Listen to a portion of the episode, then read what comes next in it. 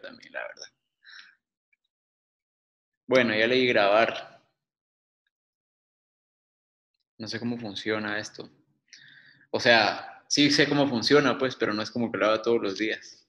Hace ya un par de meses que no grabamos eh, en el podcast en el que estaba antes. Que estoy, digamos, pero está en pausa.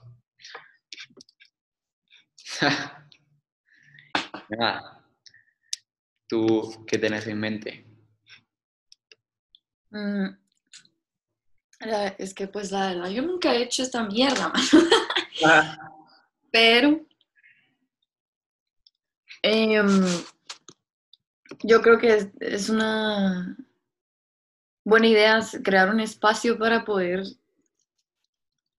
expresar esas mierdas locas que no hablamos con nadie, ¿verdad? Que son muy extrañas, que tenemos miedo de, miedo de decirlas en voz alta porque No se vayan a asustar. Ajá, se van a asustar. Sí. Entonces, no sabía que, que esto iba a suceder hoy, pero la verdad es que qué tal, eh?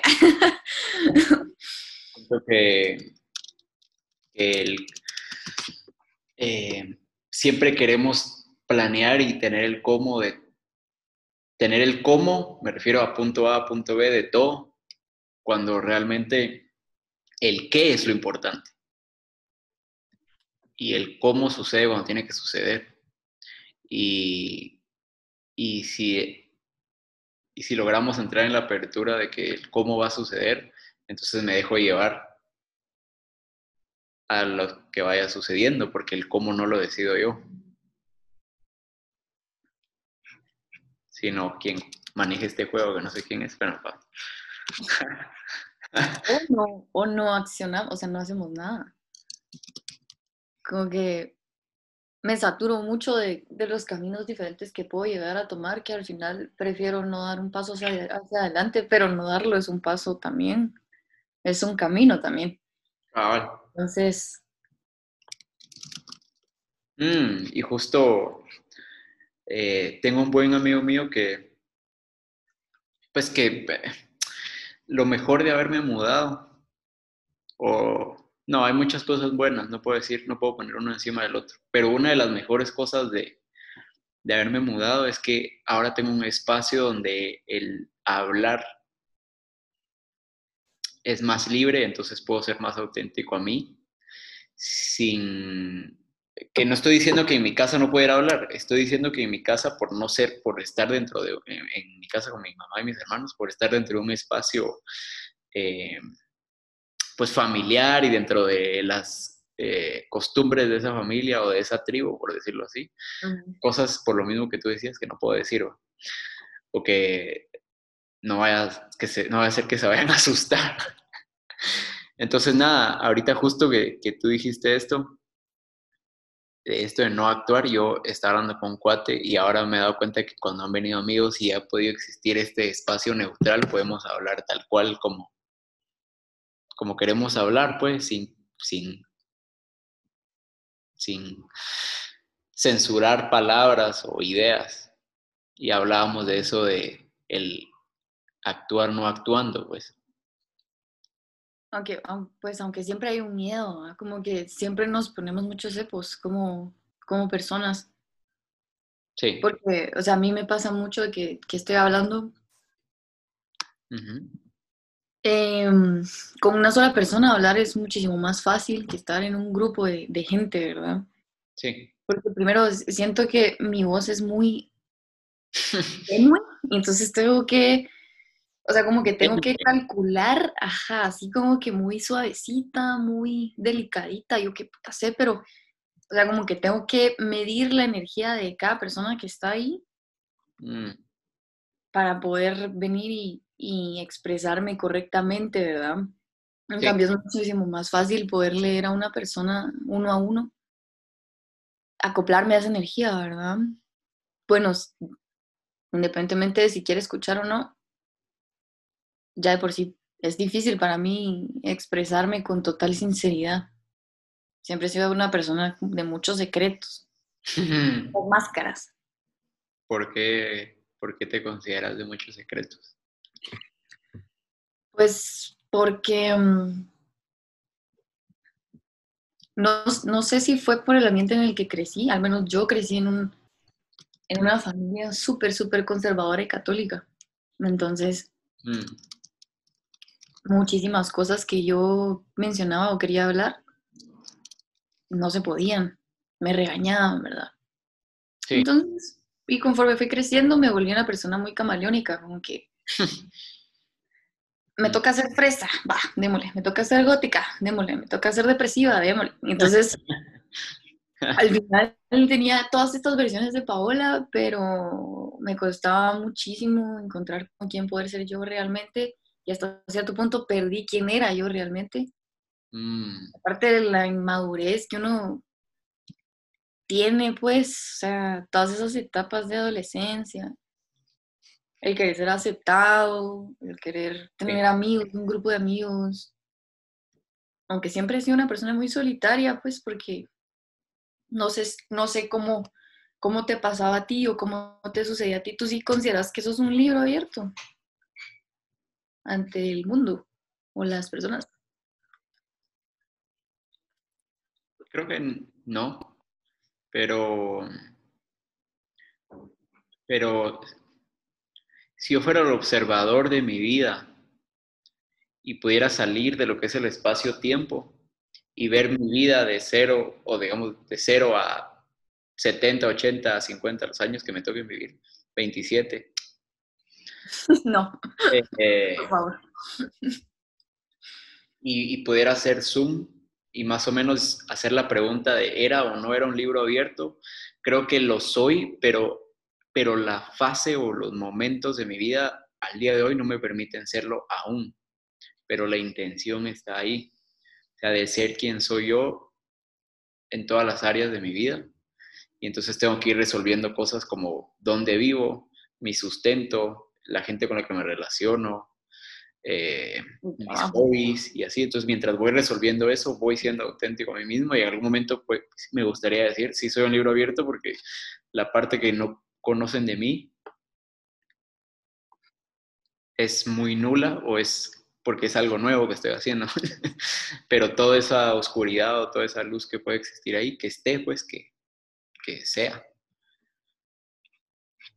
No, yo sé que, bueno, aunque ser fiel a uno mismo no necesariamente debería de ser demostrarlo todo el tiempo, ¿verdad? Creo que como que uno aprende en qué momento decir ciertas cosas, en qué, en qué momento dar su opinión, o porque hay veces de que, ¿para qué me voy a meter ahí? O sea, ¿para qué me voy a meter a, discutir o a conversar con ciertas personas? Porque al final no, aunque les expliquemos, no van a comprender, ¿verdad? Em, pero no sé, o sea, yo, a mí sí me ha costado un cacho y porque a veces por mi gran bocota, ¿verdad? Como me veía un verbo hablar y toda mierda, me meto en unos taleos, mano, que entonces digo, puta, mejor ya no. mejor ya no comparto mi forma de pensar. Pero Sí, pero yo personalmente me parece que eso es una consecuencia de estar en los círculos equivocados. Ojo, que hay muchas cosas que nosotros hablamos y decimos que probablemente tengan tenga que venir una lección para, para lograr, para realmente entender lo que estábamos diciendo y que no eran solo eh, opiniones. Eh, pero, pero cuando es auténtico y cuando de verdad es eh, quién soy yo, y si suceden consecuencias, creo que es un tema de, de círculos inadecuados a quién soy yo. Porque finalmente, aunque no creamos, somos responsables de todo. cabal. Entonces, si, si, si soy consciente de que yo decido con qué familiares relacionarme y con quiénes no, con qué amigos y con quiénes no, eh, con qué trabajos y con qué trabajos no, al final no me puedo quejar de porque en este círculo me ven muy loco, pues, si yo fui el que se fue a meter ahí. Exacto. Exacto. Aunque, pues a veces nos encontramos en situaciones donde, pues por ejemplo, la familia, que no, no podemos realmente cambiarlos, pero no sé, yo eh, creo que así es como vamos aprendiendo a, saber qué, personas queremos cerca y qué personas, pues no es que sean malas, solo no es lo que uno quiere, pues. Es lo que hablábamos la vez pasada de, del trabajo, o sea. Hay muchas cosas que, que simplemente no, no van. No lo quiero, pues, no lo quiero para mi vida, no lo quiero porque toda mi forma de pensar, mi filosofía de vida, etcétera. Entonces no me, no me convence, aunque tenga muchísimas características que sí, el par que no me convencen no, no, o sea, pesan más las que no que las que sí. Entonces, pero sí es, hay muchos factores, pues, muchos factores a la hora de hacer una relación, ya mm. sea amistad, amorosa. Sí, mm, pero... Cabal, imagínate un hijo, no lo puedes elegir. O sea, ya una vez lo vas a tener, pues la personalidad del hijo no es como que lo decidas. Mi mamá no. Pobre mi mamá. no, son pajas, pero... Nada, son... no, la verdad es que sí, es un tema. Pero eso es, eso es lo de a huevo, siento yo. O sea, también incluso las personas que mm, con las que nos llevamos a topar, o sea, todos son un espejo de lo que nosotros somos también, todos son lo que me cae mal de esta persona es lo que me cae mal de mí mismo. Sí. Entonces, inconscientemente yo estoy buscando, aparte que me autosaboteo, estar con Mara que, que está emocionalmente inestable para yo no sentirme mal al no querer salir de ahí, eh, al ser mediocre, al no querer superarme, a estar mejor. Sí. Entonces, bien interesante este tema. vamos a a estas pláticas? ¿Mm? ¿Cómo le vamos a poner a estas pláticas?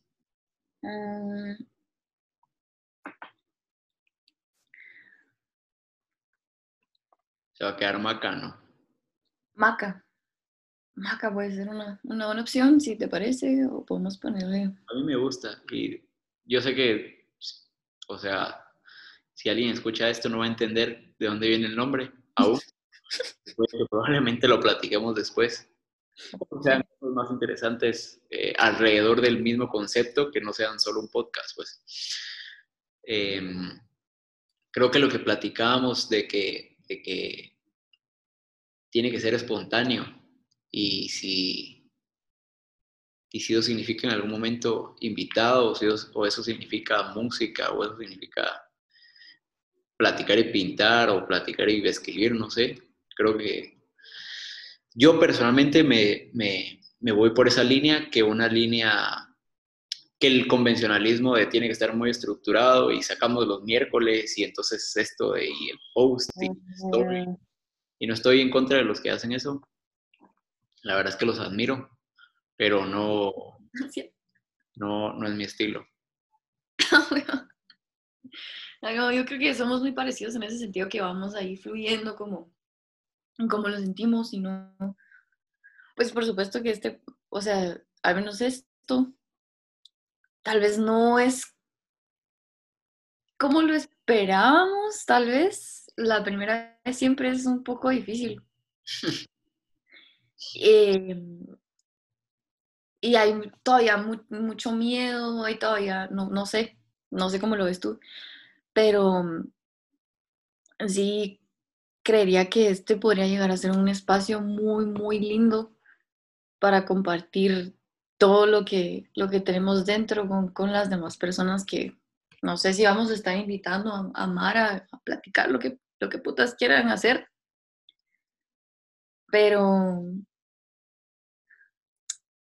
no sé, unir, unirnos en muchos sentidos, pues. Sí, fíjate que una cosa que me gusta mucho a mí de, de Dreyfus, este pinche pelón, eh, es justo el tema de, hay mucha colaboración en el tema de podcast y no sé qué, o sea, de, hablemos del lado de, de mercadeo. ¿ah?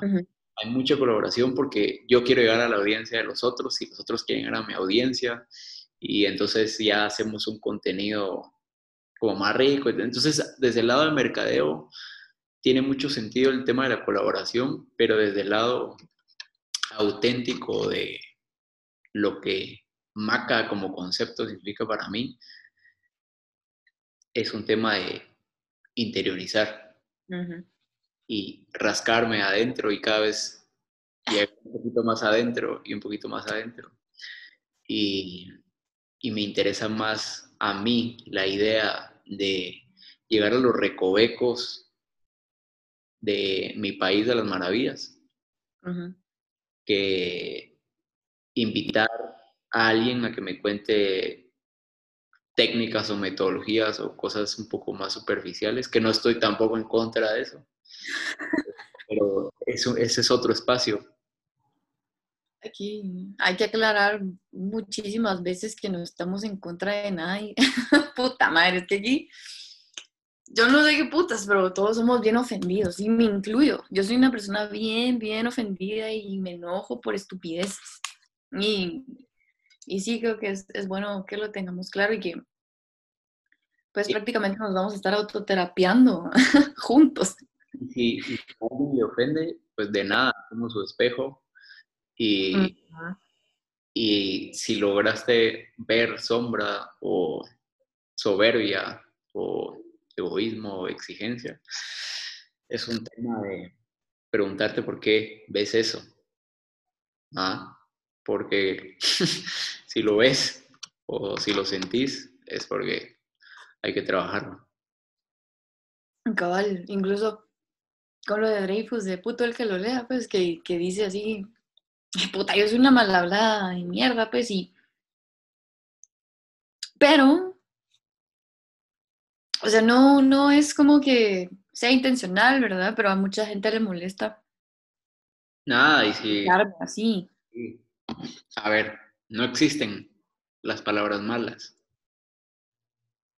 ¿Va? Tampoco existen las palabras buenas.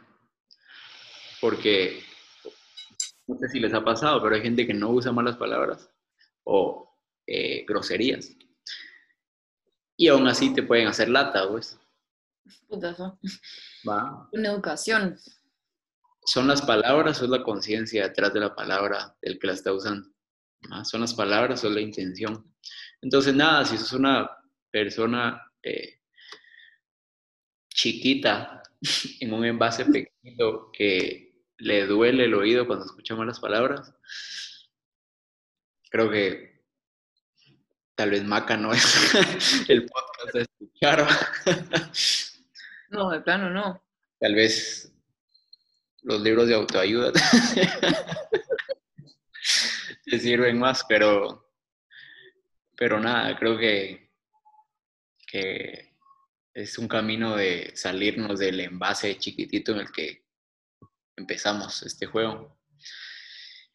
Y, y entender que no, no, no si es bueno o es malo, que si es correcto o incorrecto es un poco subjetivo porque depende del observador y del punto de perspectiva, o sea, depende de la percepción. Pero lo que sí podemos decir es si algo lo estás haciendo con una buena intención o con una mala intención. Sí precisamente eso era lo que, lo que a mí me, me, ay, perdón, se me cayó, se me cayó un bebé, ahí son va. Eh, no, hombre, un papel, sonó un verbo, perdón. Em, ¿Se puede quitar eso o no? Ojalá se pueda remover. Eh, también otra, eh, ese es un coso mío. En el otro podcast editamos mucho, porque el objetivo era hacerlo perfecto. Mm. Aquí, si estás comiendo deditos de pollo con salsa y si yo estoy prendiendo mi vela y aquí está darle la par, creo que me da un poco igual. A mí, pues, si tú lo quieres editar, dejo la responsabilidad en ti. No sé, ah, que, que, puta, no sé, ese comentario del bebé estuvo de más, creo yo, entonces. Pero lo que te iba a decir es que. y, es, y, es, y es, ¿cómo se llama? Una, ¿cómo se dice cuando tenés un, y es humor ácido? ¿Un qué? Humor ácido. Humor ácido, ¿qué es eso? Humor. Ah, humor ácido, ah, humor negro. Ajá. Ah, sí, dark, pero lo que te iba a decir es de que a mí cabal eso era lo que me costaba muchísimo, que, o sea, no, no sé si te ha sucedido a ti o a la Mara que está escuchando, pero a mí me, me costaba muchísimo diferenciar entre lo bueno y lo malo. Hasta que me di cuenta que no era ni bueno ni malo. Pero como o sea, muchas personas me han dicho de que lo importante es de dónde proviene el sentimiento, de dónde proviene la acción y a partir de eso eh, tenés en armonía pensamiento, eh, acción y, y, palabra, ¿verdad? Puta pura iglesia, pero como que todas esas tres tienen que estar en armonía, pero eso era lo que me costaba muchísimo porque como hablábamos en el curso de filosofía de Roberto, creo que era el que estaba diciendo. El doc. ajá. entonces, sí, para mí está bien y se siente bien y mi corazón me pide, no sé, descuartizar un, conejo. Está, está bien, porque yo lo siento y yo lo quiero y, o puta, si está bien, no sé, ¿qué te puedo decir, puta?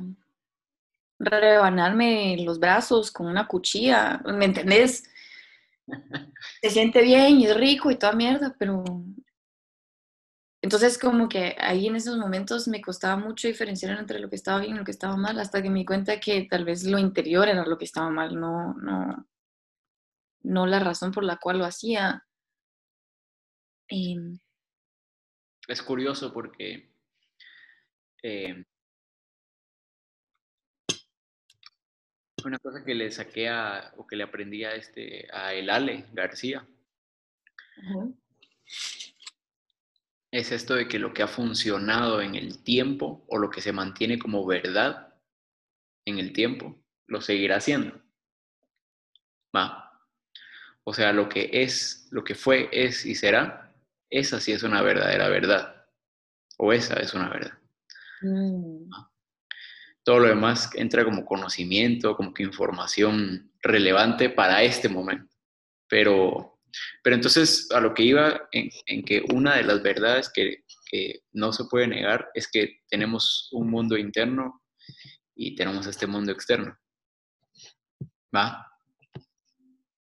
Sí, me recuerdo. No creo que alguien diga que no. Lo contrario. Eh, de todo hay en la viña del Señor, diría mi abuelita. Pero lo que voy es que cuando hablamos del término bueno o malo, depende, depende de muchas cosas. Yo, yo siempre digo que depende de la percepción, pero juguemos con eso. Si en mi mente llegan ideas de hacer algo a un animal, a un ser viviente, que se que, digamos, que pueda afectar su continuidad de vida. si yo lo estoy pensando en mi mundo interno, el simplemente pensarlo es bueno o malo. Y si termino por ejecutarlo en este mundo exterior, es bueno o malo. Entonces, ya ahí tenés cuatro, o sea, me explico, tenés, ya no era si es bueno o malo hacerlo, era es bueno o malo en el mundo interior o es bueno o malo en el mundo exterior. Sí. Y entonces, em, como esto es por dos, se empieza a volver exponencial. Y, y, el problema es que si todo lo vamos rigiendo por es bueno o malo, tenés que contrastar a algo más. O sea, tenés que comparar, para definir si algo es bueno o malo, tenés que compararlo al libro, para saber si, si es o no es. Es como que si tuvieras el libro de álgebra y hicieras la fórmula y luego tenés que ir a verificar si es así. Entonces voy a poner un ejemplo.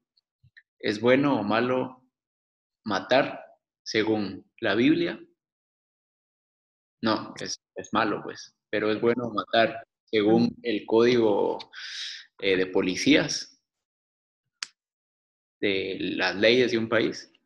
Depende de la situación, diría el policía, pero tienen la potestad de hacerlo o son, son, son una labor en la sociedad que tiene la capacidad de matar en su, en su día a día. Y entonces, ¿qué libro vas a agarrar? ¿El de las leyes de la constitución o vas a agarrar el de tu religión.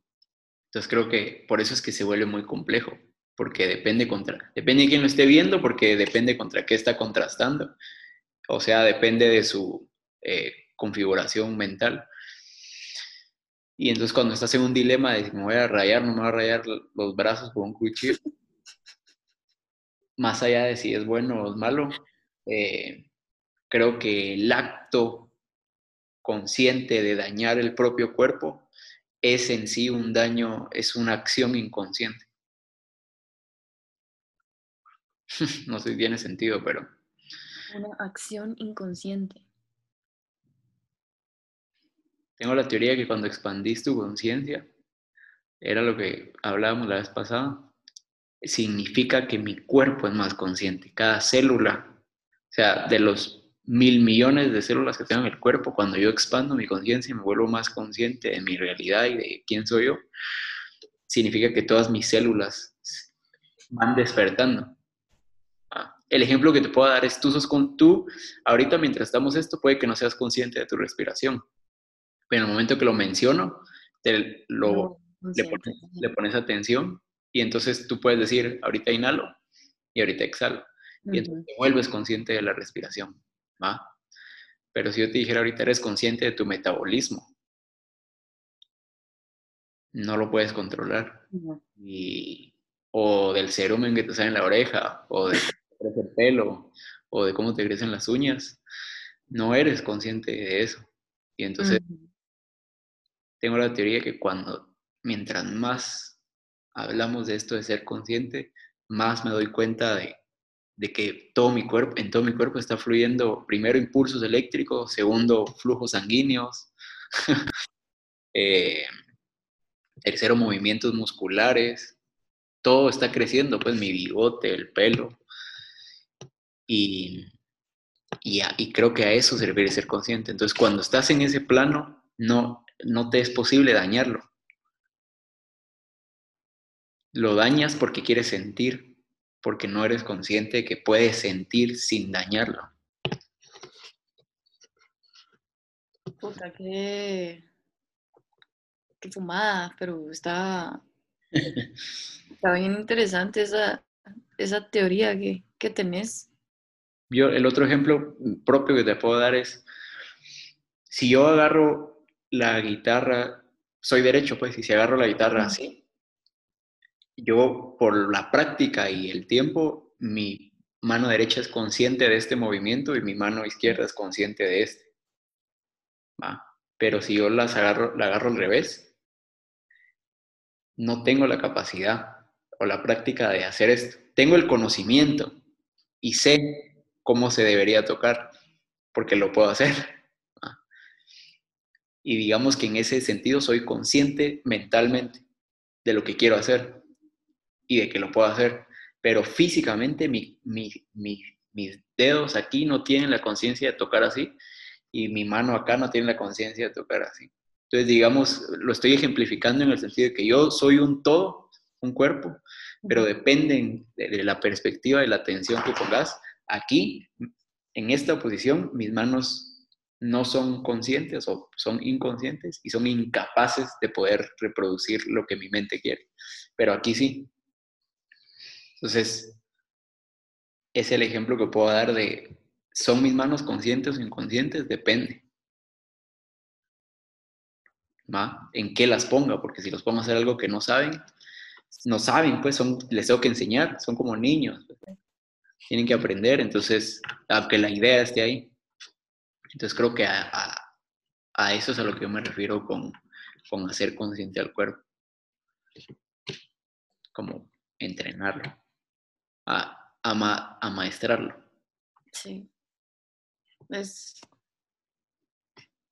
Creo que es. Em, yo a veces me sentía muy separada de mi cuerpo. Mm. Como que incluso habían veces que, no me sentía conectada. O sea, hablando de alma. O sea, hablando de alma con mi físico. Yo había veces que me miraba al espejo y decía, puta, es que no, no sé quién putas es, pero no, no porque, no, no una pregunta más filosófica o profunda, sino de verdad como que sentía que mi alma no combinaba mucho con mi físico. Como que yo sentía que tenía que ser un, un cerote gordo de 25 años, así, todo nerdo, no, nerdo, ah, puta, ojalá pero siempre sentí que, tenía un alma un poquito más dirigida hacia ser hombre. No es que quiera ser hombre el día de hoy. La verdad es que estoy conforme con, mi sexo, mi género, todo. Eh, pero sentía que no hacía clic. Y, mm. y creo que eso es, es, sumamente importante a la hora de estar consciente, ¿verdad? Porque volver a unir esa parte energía, alma, etcétera, con lo físico y darle el cuidado a ambas, el equilibrio, porque muchas veces eh, yo podía estar muy bien por dentro, pero me levantaba a las 12 de la, de la, del mediodía, lo primero que hacía era fumarme un cigarro, una taza de café, dormirme hasta las 5 de la mañana. Y decía, puta, pero no sé por qué me siento tan mal.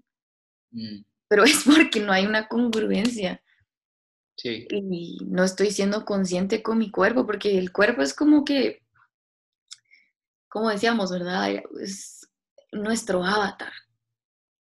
Entonces, el cuidar de él es a, veces bastante complicado y lo que me ha servido muchísimo es em, imaginar que estoy cuidando una niña una bebecita incapaz de hacer cualquier cosa sin mí. No puede comer sola, no puede cagar sola, no puede bañarse sola, nada, ni verga. Y yo le tengo que enseñar todo eso. Y ya me obligo a, darme de comer tres veces al día, ya me obligo a bañarme, ya todas esas cosas. Y eso que es lo más básico, pues, porque porque hasta que... Después viene lo pisado, que es adentrarse en uno y conocerse y pasar tiempo con uno y sentarse a la par y decir, bueno, ¿qué putas? ¿Cómo estás? ¿Qué pensás? ¿Qué sentís? Eh, ¿Por qué? ¿Por qué te sentís así?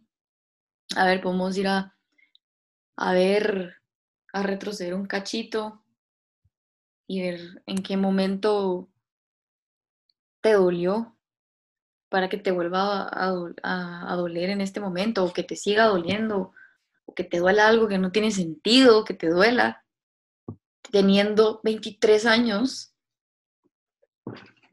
pero me sigue doliendo porque no lo resolví. Entonces, pero también es, tampoco...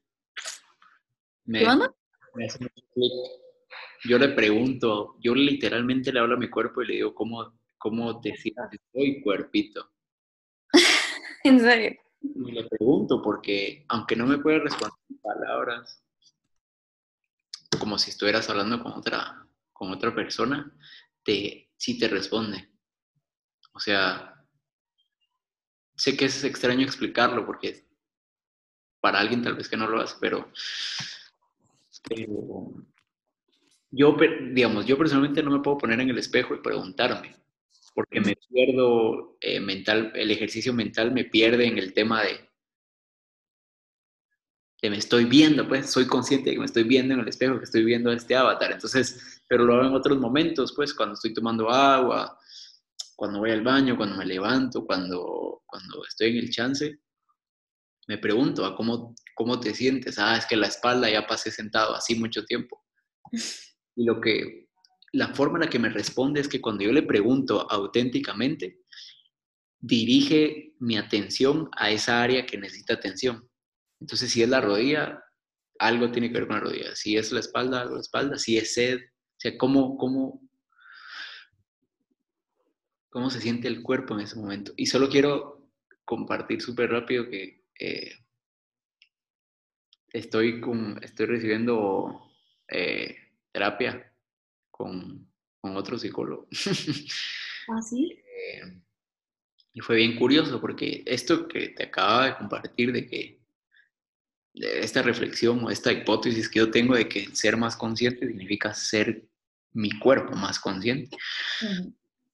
Y, y, entonces quería hacer unos cambios como de esas, de esas sesiones y encontré a este terapeuta y justo en la primera sesión me invitó a cerrar los ojos y, ta, y me dijo, ¿qué parte de tu cuerpo te está hablando? Y le daba mi cuello y tenía como un dolor de cuello. Y empezamos a hablar y fue muy interesante toda la información que mientras yo estaba con los ojos cerrados era como una práctica meditativa guiada, digamos. Él me iba hablando y yo le iba respondiendo cosas muy puntuales y me hacía preguntas y tal y yo me quedé, o sea, yo no estaba intelectualizando nada. Yo, la información que llegaba, se la decía. Entonces me decía, eh, ese dolor lo, lo, llevas a todo tu cuerpo y tal, y, y ahora imagínate ese dolor en el pie, ¿qué te, ¿qué te quiere decir? Y las cosas que mi boca empezó a sacar en palabras, me pareció muy impresionante que, que esa información estuviera ahí y que tal vez yo supiera que hay cosas por corregir, pero no así, o sea, era como que era como que le di voz al cuerpo y empezó a decir, mira, es que esto es así, así, por eso sacó la lista, y yo comprendo el por qué estaría tenso. Empatizo totalmente con, con por qué el dolor de cuello.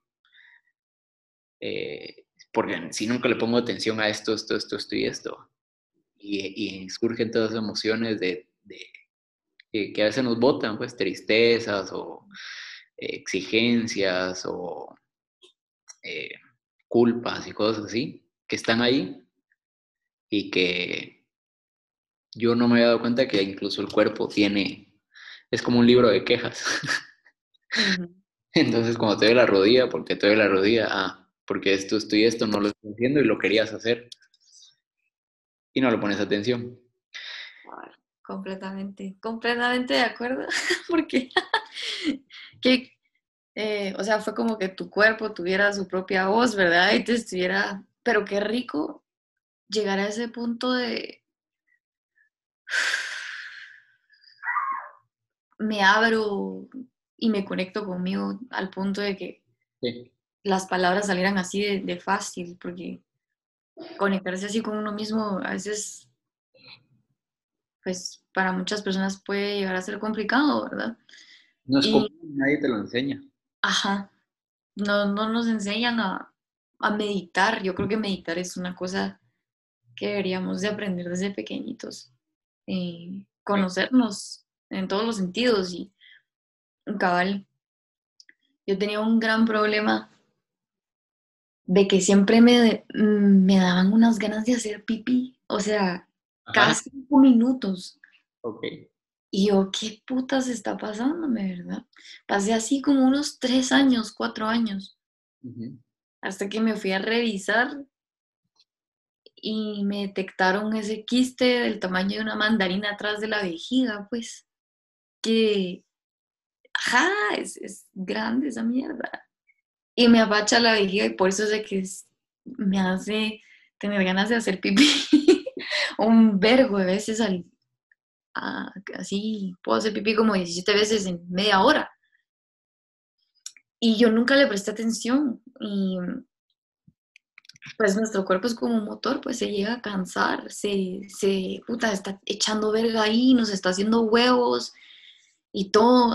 Eh, había veces de que yo hasta pasaba días sin dormir con tal de cansar mi cuerpo y mi mente a tal punto de poder eh, descansar tranquilamente. Pero es porque no sabía ponerle pausa a mi cerebro, no sabía ponerle pausa a mis pensamientos y me sentía separada. Aparte que tengo esta teoría loca de que tuve esta teoría loca, no es que la siga teniendo, pero era dos personas en una.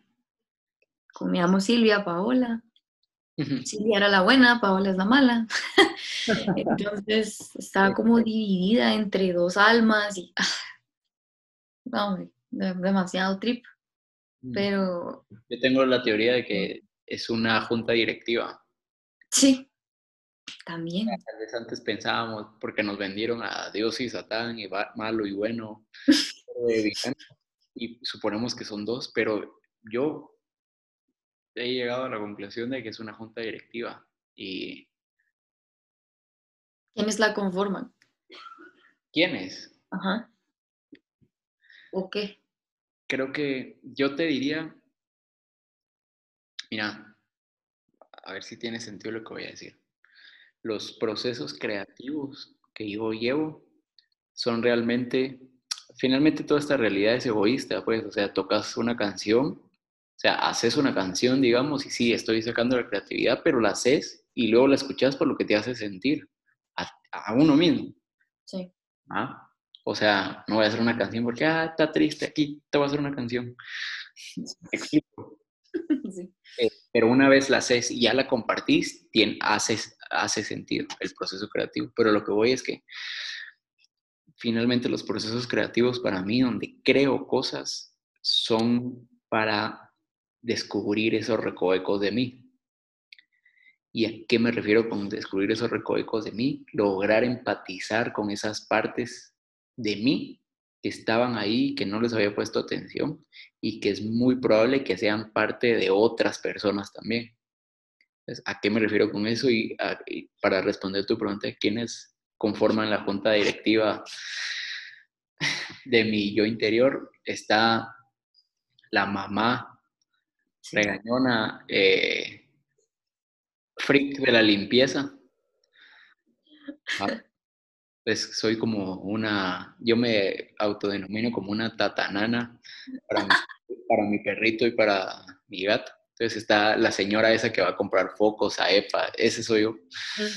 Eh, soy el, rebelde que se viste de negro, pelo largo, que toca guitarra y hace bulla.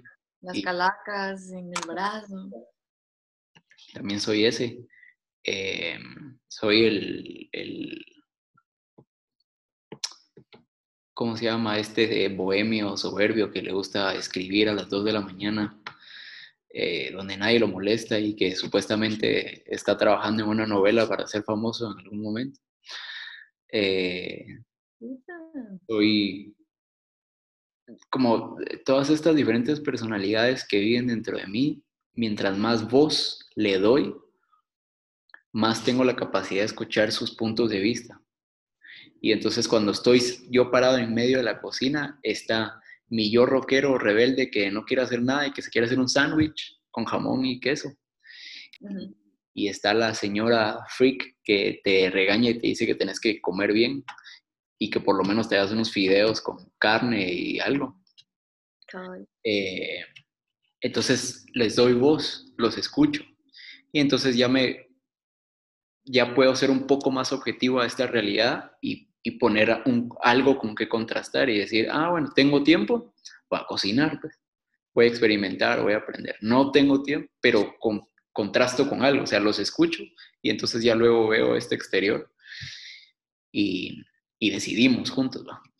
Ahorita no hay tiempo para la señora, la mamá eh, regañona, freak de la limpieza que quiere cocinar todos los días. Eh, a veces soy el fiestero tecno, va, 3 de la mañana amaneciendo. Pero nada, creo que, y aquí es donde va la fumada. Mientras más personalidades puedo yo descubrir de mí mismo, más puedo conectar con esas diferentes personalidades en mi día a día. Sin porque yo soy ese.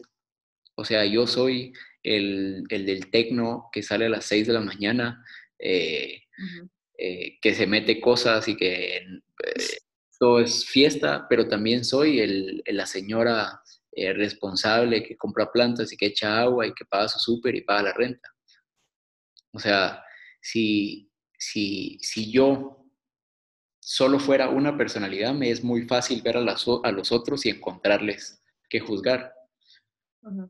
Pero si yo soy todos, soy la señora que cocina y es muy pilas y es una mamá y es hogareña, pero también soy esa señora alegona, regañona, que todo quiere que sea a su modo eh, y, que, y que le gusta gritar. Entonces, empatizo o trato de empatizar. Mientras más personalidades tengo en mi junta directiva de este avatar, eh, más consciente soy de, que esto, o sea, es un skin, pues es como cuando estás en el Fortnite y escoges un skin que baila así, escoges después otro que baila así. Yo escojo, pues, cuando me levanto. y digamos que podrías decir qué máscara hacer, pero más que qué máscara es qué máscara me pongo y con esa voy a disfrutar hoy. Porque finalmente no puedo estar en esta realidad sin un cuerpo. Y tener un cuerpo significa tener una máscara. Claro. Y no una luz ahí flotando. Aunque no querramos, pues nacimos en un cuerpo que, tiene sus propias características y que, que nos ven así en la calle, pues, pasar y ya te identifican de cierto tipo de persona, ¿verdad? O sea, por ejemplo, eh, a ti imaginarte como una señora regañona que, es obsesionada por la limpieza, nunca se me hubiera pasado por la cabeza. hubiera sido más eh, como el rebelde. Tampoco tenía idea que te gustaba el tecno, por ejemplo. Como a quedar sin batería. Dale, Pero. Este, este, bien chistoso porque este 1 de enero de 2020 amanecí en el Santo. Ah, ¿en serio? Estábamos allá a las 6 de la mañana. Pues es que justo el día que el presidente dijo lo del toque de queda, íbamos a ir a una, una fiesta en San Lucas y ya estábamos todos listos y justo la cancelaron y yo. no sé si era lo del toque de queda, ni siquiera habían casos, no habían casos en Guate, fue mucho después de que viniera el primero. Pero me quedé así como súper picado, ¿sabes? me imagino. Es curioso, decía que es curioso lo de que te identifiquen, porque obviamente si a ver, si necesitamos un cuerpo y, una, y máscaras para estar en esta realidad, incluso el capitalismo está basado en eso, o el sistema educativo está basado en que tú escojas una etiqueta y que te volvás un profesional en esa etiqueta. Sí. Y el capitalismo está basado en comprarle a los que yo, no le puedes comprar a alguien que no conoces. ¿Va? No decís, tengo 300 quetzales, voy a comprar una lámpara y, y de la nada aparece comprar una lámpara de donde vos sabes que venden lámparas. Si eso es Semac o EPA o algún conocido que hace lámparas artesanales, pues esas son tus opciones, ¿me explico? Entonces el mismo capitalismo está basado en etiquetas. Por eso es que si alguien te dice, si alguien te pregunta, ¿y tú qué haces? Ah, hago esto, esto, esto, esto, esto, esto y esto, te quedas como, mm, pero al final, ¿qué te compro? Pues, o sea, me explico. Entonces, por eso es que el, eh, a modo capitalista es, es bueno decir, esto, hago esto para este tipo de negocios, yo qué sé. Pero lo que voy es que por lo mismo que necesitamos una máscara, los otros cuando se espejean necesitan categorizarnos en un lugar. ¿Dónde meto a este men? ¿Ah? ¿Qué es? ¿Es rockero? Sí, es rockero porque tiene pelo largo y ya. Y entonces tranquilizan su mente. Pero si, pero, si, pero si todos pudiéramos empatizar en que el guardia de seguridad que yo miro de la colonia va, es el guardia cuando está con el uniforme, pero cuando está en su casa es chef. Y cuando con sus hijos eh, es, un, es, un, es un mimo. o es un guitarrista, o cuando está con su esposa, eh, yo qué sé. Entonces, creo que es fácil, se vuelve otra vez policía. Les vuelven las esposas y todo, pero cuando, cuando, cuando entendemos de que lo que yo veo es solo la superficie. Y entonces, si yo me quito el ejercicio interno de categorizar, ya no lo categorizo. Pues. Simplemente es una persona que en ese momento está jugando el rol de guardia de seguridad. Pero yo qué sé si es chef, pues, bartender, baterista, pintor. Cualquier cosa, cualquier cosa. Pero sí, yo creo que es algo que lo, vemos, al menos aquí en Guatemala. O sea, yo no he tenido la oportunidad de, viajar así, convivir con gente de Europa, Latinoamérica. o sea, no he podido tener la oportunidad de conocer a más personas así de otros países. Entonces voy a hablar desde mi experiencia que es viviendo aquí en Guatemala. Eh, que yo siento que eso es algo bastante común, o sea, que como que estamos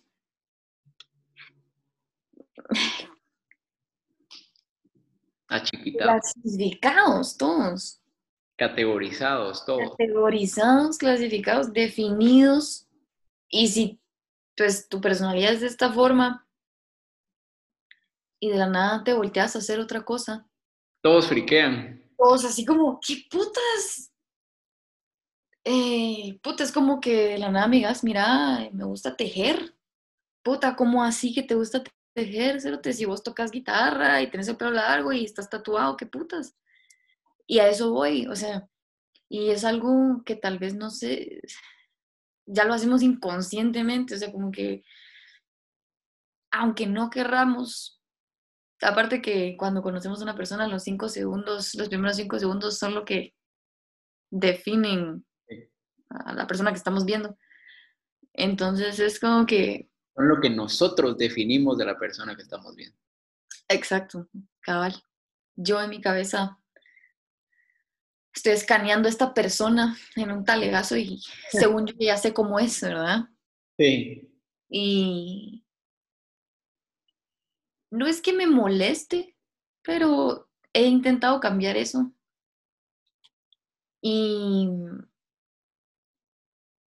pues no esperar a que cierta persona porque le gusta el metal va a ser de cierta manera o, esta persona porque nunca ha salido de su casa a tirar pari hasta las 6 de la mañana no puede hacerlo o no piense de cierta forma como la Mara que sí lo hace, etcétera. Pues entonces, eh, hablabas de tu junta directiva y y de las diferentes personalidades que hay adentro de ella y, que en realidad como que puede ser, realmente podemos ser todos, realmente podemos ser todos, todo lo que nosotros querramos y al final seguimos siendo una sola persona, un universo. Lo que me mandaste la vez pasada, la imagen del universo, que es un solo verso, que solo somos uno todos, ¿verdad? Pero hay veces, o sea, yo personalmente, hay veces de que sí me cuesta eh, tener un repertorio de Paolas, un repertorio de Silvias. Acuérdate que Paola, ah, bueno, acuérdate que un nombre también es una categoría que nos puso alguien. Eh, digamos que en, digamos que en, así lo entiendo yo, puede que, no sea tan así, y si no es así, pues eh, me corrigen después. Pero eh, he escuchado que muchas culturas te ponían, esperaban a que nacieras para poder verte, y según lo que ven más allá del cuerpo, te nombraban. Porque cada vez que llamaban a tu nombre, llamaban a ese nombre real no, no al nombre de esta encarnación, sino al nombre real. Entonces me parece muy interesante el cuestionar que incluso el nombre que a mí me pusieron mis papás, que yo no lo decidí, eh, es el nombre con el que la gente me conoce, pues porque está escrito en mi DPI y en mi certificado y lo que sea. Y legalmente te puedes cambiar el nombre, pues, o sea, nadie está eh, negando eso, sino me refiero a que cuando yo me, me refiero a mí mismo con un nombre, también me estoy etiquetando a ese nombre, porque es, es no, no, no soy quien para decir eso, pero probablemente un nombre, digamos José o Paola, puede que se quede corto a la inmensidad de lo que realmente sos. Ah. O sea, ¿cuántas Paolas hay? Pero ¿cuántas almas como la que tú tenés hay? Cabal. Pero va, fumada. Pero pues sí, perdón. No, es, es real. O sea, es como que cuando alguien viene y te dice tonto, o sea, es una palabra realmente. Y volvemos a lo de la intención. ¿Qué significado ponerle la palabra? Ajá, o sea, la intención con la que la persona lo dice es lo que nos ofende o nos duele, no es la palabra en sí, aunque, porque solo, solo, o sea, solo simplemente son letras. Vocales y consonantes. Vocales, consonantes, ajá. Em, son sonidos, sonidos desde mi voz. Sí, curioso. Entonces, realmente no. ¿Qué energía tiene eso? ¿Qué, qué, qué fuerza o qué, qué, qué tanto pesa en mí? Sí. Cuando realmente no entra, o sea, no me lo estoy comiendo, no me lo estoy inyectando, no, no me estoy bañando con esa mierda, o sea, no tendría por qué importarme realmente pero aún así hay veces de que nos enganchamos con esas cosas, pero a lo que voy es de que hay veces de que puedes llegarte a confundir de, mm. qué persona quieres ser. Eh, y, y ahí vamos otra vez. O sea, en nuestro mundo interior no estamos dañando, entre comillas, a nadie, porque es lo que queremos hacer y nos hace sentir bien y tenemos ganas de, de, yo tengo ganas de ser una persona reservada el día de hoy, no hablar con nadie y ser ermitaña y quedarme en mi cuarto y a la verga a todos. Pero exteriormente le podemos hacer daño a la, a la gente que nos rodea, por ejemplo. Sí. Pero hay veces de que estoy tan metida en mi rol que ni siquiera me doy cuenta. Mm. Y, es, y entonces, como que está bien ser de, de varias formas, escoger varias personalidades, eh, sí. tener varias formas de ser. Yo me lo imagino como que cuando, no sé si has escuchado la frase de la gente que dice que tienen colmillo, o que, o que, o que, o sea, como cuando el tema de, es que hacer negocios con tal persona hay que tener cuidado porque tiene colmillo o cosas así. Eh, pero es como un, es una connotación de, de, cuidado, pues, o sea, te pueden morder. Y a lo que voy es que mm, me parece interesante el término porque cuando, cuando tú tienes esas diferentes personalidades, puede ser también esa mamá alegona en un servicio al cliente. Sí. Y entonces, lo voy a poner así. ¿Has visto cuando dicen hay que saber jugar sus cartas? Sí. Yo me lo imagino tal cual, o sea, si tengo la carta de, de, la mamá alegona, tiene un lado con mucha luz y tiene un lado con mucha sombra. Eh, y es muy probable que de vez en cuando, en el momento oportuno, pueda sacar su sombra en algo para este juego, pues. Y en algún momento pueda sacar su luz y entonces creo que em, como que tener la claridad de que puedes jugar finalmente, de todas esas que puedes ser y como que fueran cartas, vaya, aquí está mi deck de mis personalidades. y va, hoy voy a hacer este, órale. Y, finalmente tener la conciencia que no le andas echando lo bueno o lo malo a nadie, la luz o la sombra a nadie, pues no, si, agarras el, perfil del empresario eh, que tiene buenas ideas y las ejecuta, pero también es el, cerdo capitalista, que todo se vale con tal de ganar plata. Entonces, tener los dos lados. Lo que voy es que ah, si tenés claridad y sos consciente de que tiene un lado de luz y un lado de sombra, el lado de luz lo voy a sacar cuando hay que sacarlo. Y si en algún momento es necesario sacar el colmillo del lado de sombra, lo saco. Pero está ahí. Ahora una pregunta. ¿Realmente tú sabrías en qué momento jugar con el otro lado de la carta? Porque el lado de la sombra me refiero. o sea, eh, entiéndase como poner límites. Eh, es el chiste. O sea, lo que pasa es que lo que pasa es que nos confundimos mucho cuando uno, cuando o hablo desde mi experiencia, yo me he confundido mucho en el sentido de que cuando ves a una persona que tiene mucha luz y decís, pucho, si es una persona que irradia eh, energía y buena vibra, ojo que cuando te pasas de lanza, probablemente es una persona que también ya pasó por su sombra y no se va a dejar. Entonces, esta es una verdad que fue, es y será. No puedes llegar a esa luz si no pasaste por la sombra. Sí. Entonces, una vez conoces el lodo y, y o el lado oscuro, digamos, y ese lado de luz, en, el día a día, pues vas a hacer luz si, si sos consciente que lo estás irradiando, pero si en el momento necesario sacar la sombra, pues lo vas a sacar. Y entonces, no, el chiste es que no se pasen de, de, lanza con uno o que no se... Ahí es donde puedes poner límites de verdad. Ese es el momento cuando conscientemente ya me explotaron en un trabajo y luego encuentro un trabajo donde me puede... Y yo quería sacar mi luz, pero como me explotaron, solo sacaba, o sea, viví la sombra. Entonces ya la conozco.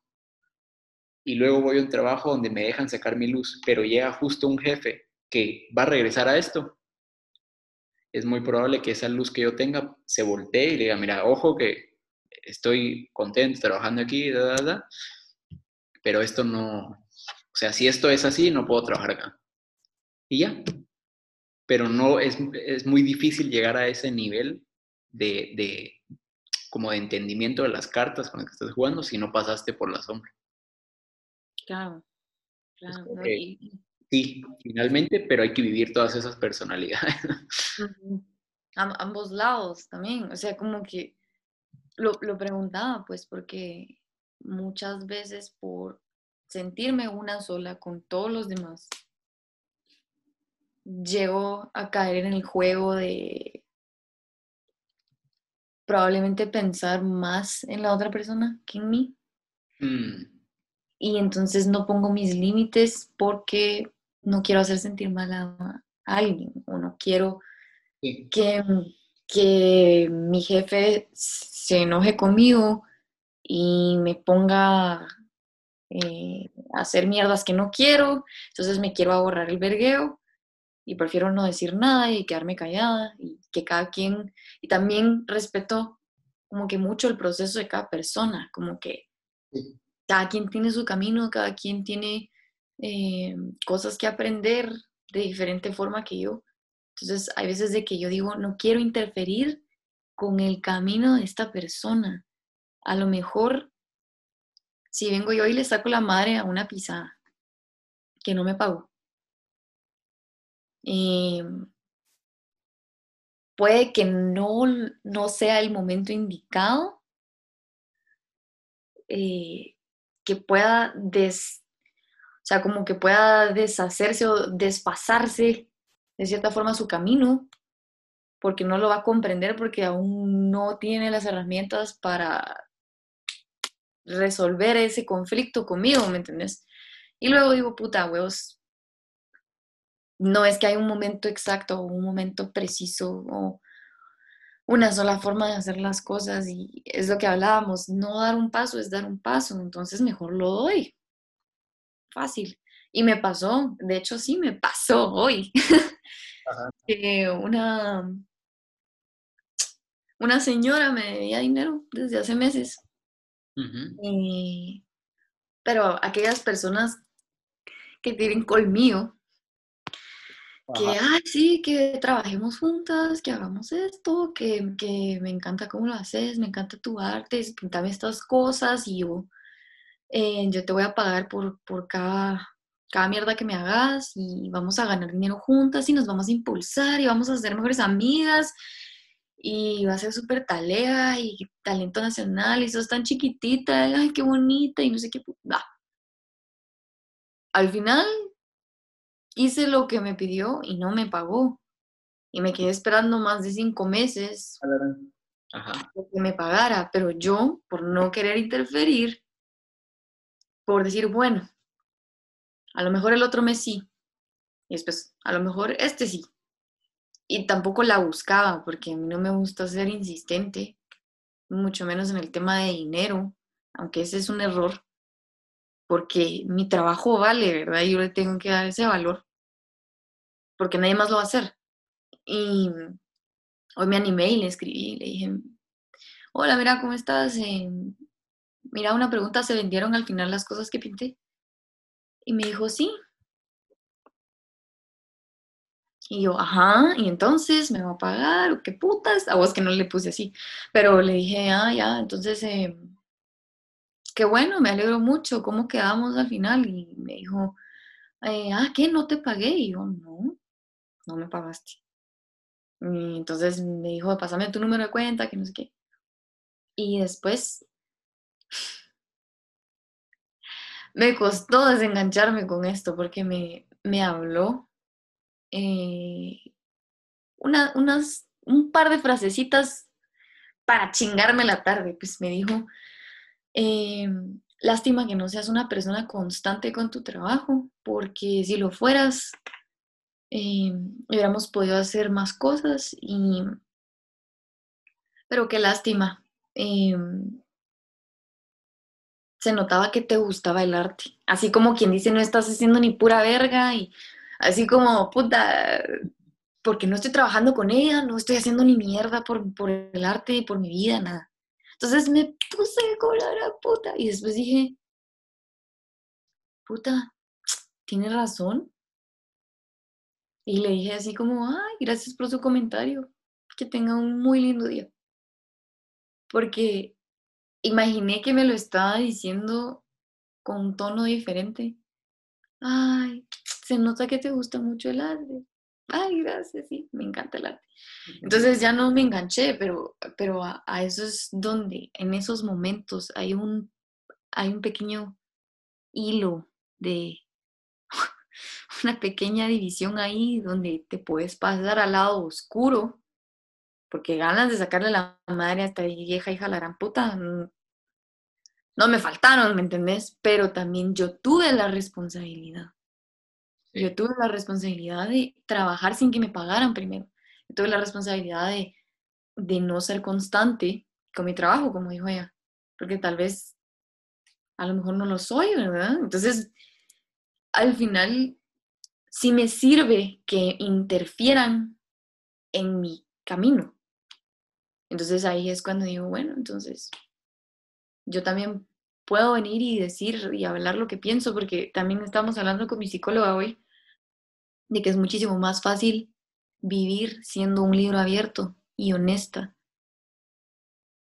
que estando eh, en secretos en la esquina, en una puta sombra, viendo, viendo qué le decís a esta persona, que case con, con la versión de que le dijiste a la otra, a, a la otra hace tres días, y ah, puta, es un vergueo.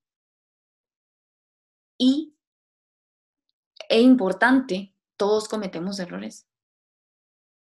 Entonces nadie, o sea, yo no puedo ser nadie para juzgar a, a una persona cuando yo también cometo mis errores y todas mis grandes cagadas. De hecho, tengo varias cagadas, pero estoy consciente de ello. Y ya cuando yo estoy consciente de mis cagadas y estoy consciente de mis errores, ya lo exterior y las personas, ajá, no me afectan.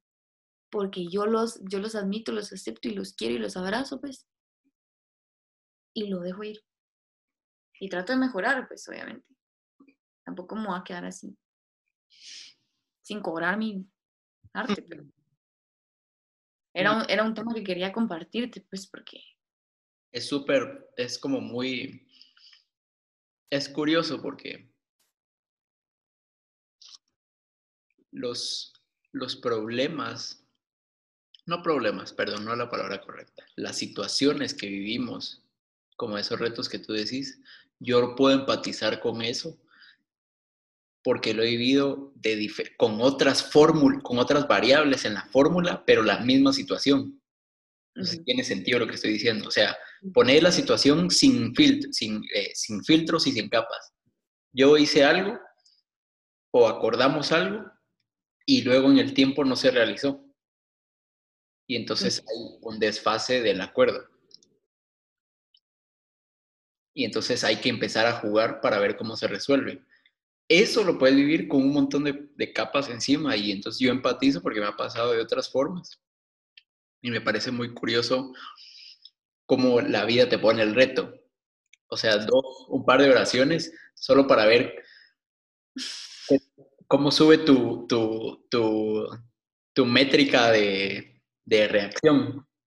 O sea, si sos capaz de contener al cuerpo reactivo o al ego reactivo, que lo que hace es esto, eh, señalar, Y finalmente, cuando, mira, yo no puedo, yo, yo no sé cuál fue la intención detrás del mensaje de, de ella, pero pero es curioso porque si yo veo en ti algo que mi mente me dice es que su trabajo es inconsistente, es muy probable que yo, esté, yo me esté hablando a mí que mi trabajo es inconsistente. Exacto. Y entonces, a mí, digamos, en ese tipo de situaciones, a mí lo que más me ha funcionado es el, cuando me lo están diciendo es, esta persona me está diciendo esto porque es lo que ella ve. y, yo no, y yo la verdad es que no me interesa eh, completar su checkmark de lo que para ella es una persona constante o lo que para ella signifique esa palabra. Y entonces concluyo, si digamos en ese momento que me pasó algo similar a lo tuyo, concluyo en tema de simplemente ya no me acerco, pues ya no me voy a alejar y ya no hay trabajos juntos. Y no es que, no es decir ella pierde o yo pierdo, no, o sea, ambos ganamos. Ambos ganamos la experiencia. Si yo la estoy viendo como una ganancia, si no sé cómo la está viendo ella, pero yo gano, pues, independientemente si me pagó hoy o en cinco meses, eh, es una ganancia. Y entonces, no, empatizo mucho y creo que las dos verdades que podría decir es cuando alguien tiene un comentario sobre mí, es lo que está viendo de sí mismo en mí. Ya yo decido si lo tomo para mejorar o me lo tomo personal y, le regreso algo, pero es muy probable que, lo que lo tomes para mejorar. Desde esa conciencia de que eso es lo que ve. Y lo otro es que si hablamos de que yo soy esa persona y esa persona soy yo, lo último que quiero es hacerle daño. Pues. Y, y sí, temas de plata y temas de capitalismo y negocios y lo que sea son superficiales, pero, pero llegas a la conclusión de que no solo te alejas, pues, pero no le vas a desear mal a nadie cuando tienes la conciencia de que esa persona sos tú. Es como yo mismo decirme a mí mismo, ah, espero que le vaya mal, porque entonces yo mismo me estoy diciendo que me vaya mal a mí. Correcto, correcto. Ah. Y, em, también estaba leyendo, estaba leyendo un libro que me compré hace poco de Nietzsche. Lo estoy empezando a leer. ¿Cuál? Eh, son cuatro horas en un solo libro. Ahí te lo voy a, te lo voy a prestar si te interesa. La verdad es que está gigante, mano, pero bueno voy a leer uno y te lo paso y vamos viendo porque puta, sí es un taleo, pero como que estaba, hay un, hay un, una parte de las obras, o sea, no es una parte, sino que son varias frases, son como pensamientos que él tenía. Em, y hay una frase que dice, hablar de mí mismo también puede ser una manera de esconderme. Otra frase que leí también me gustó muchísimo es que a veces eh, al filósofo le asusta más ser, eh, ser comprendido que malinterpretado. O sea, me da miedo que me comprendan, me da miedo que las personas sepan realmente quién soy yo, cómo pienso, cómo siento, todo lo que yo soy. Y prefiero que tengan esta manera errónea de verme a que me vean como realmente soy, ¿verdad?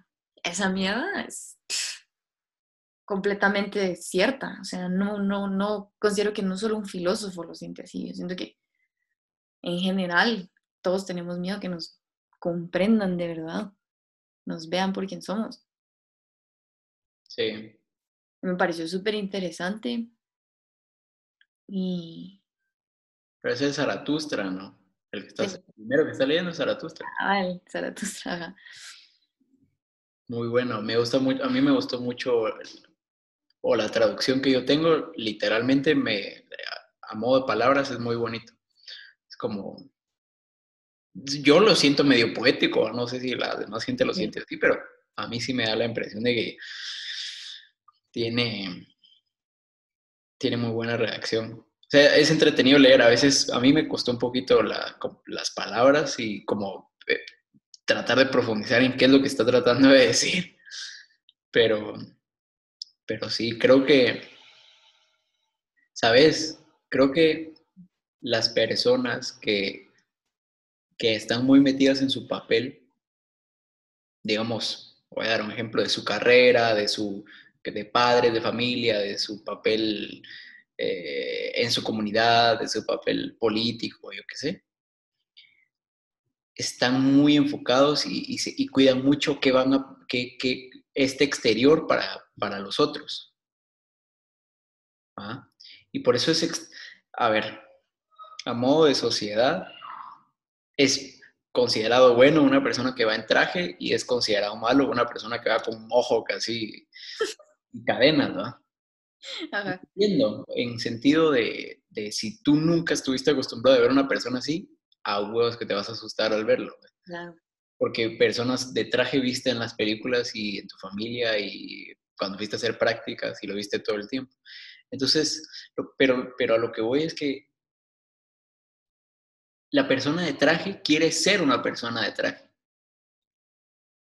Quiere estar dentro de lo que una persona de traje se considera que es.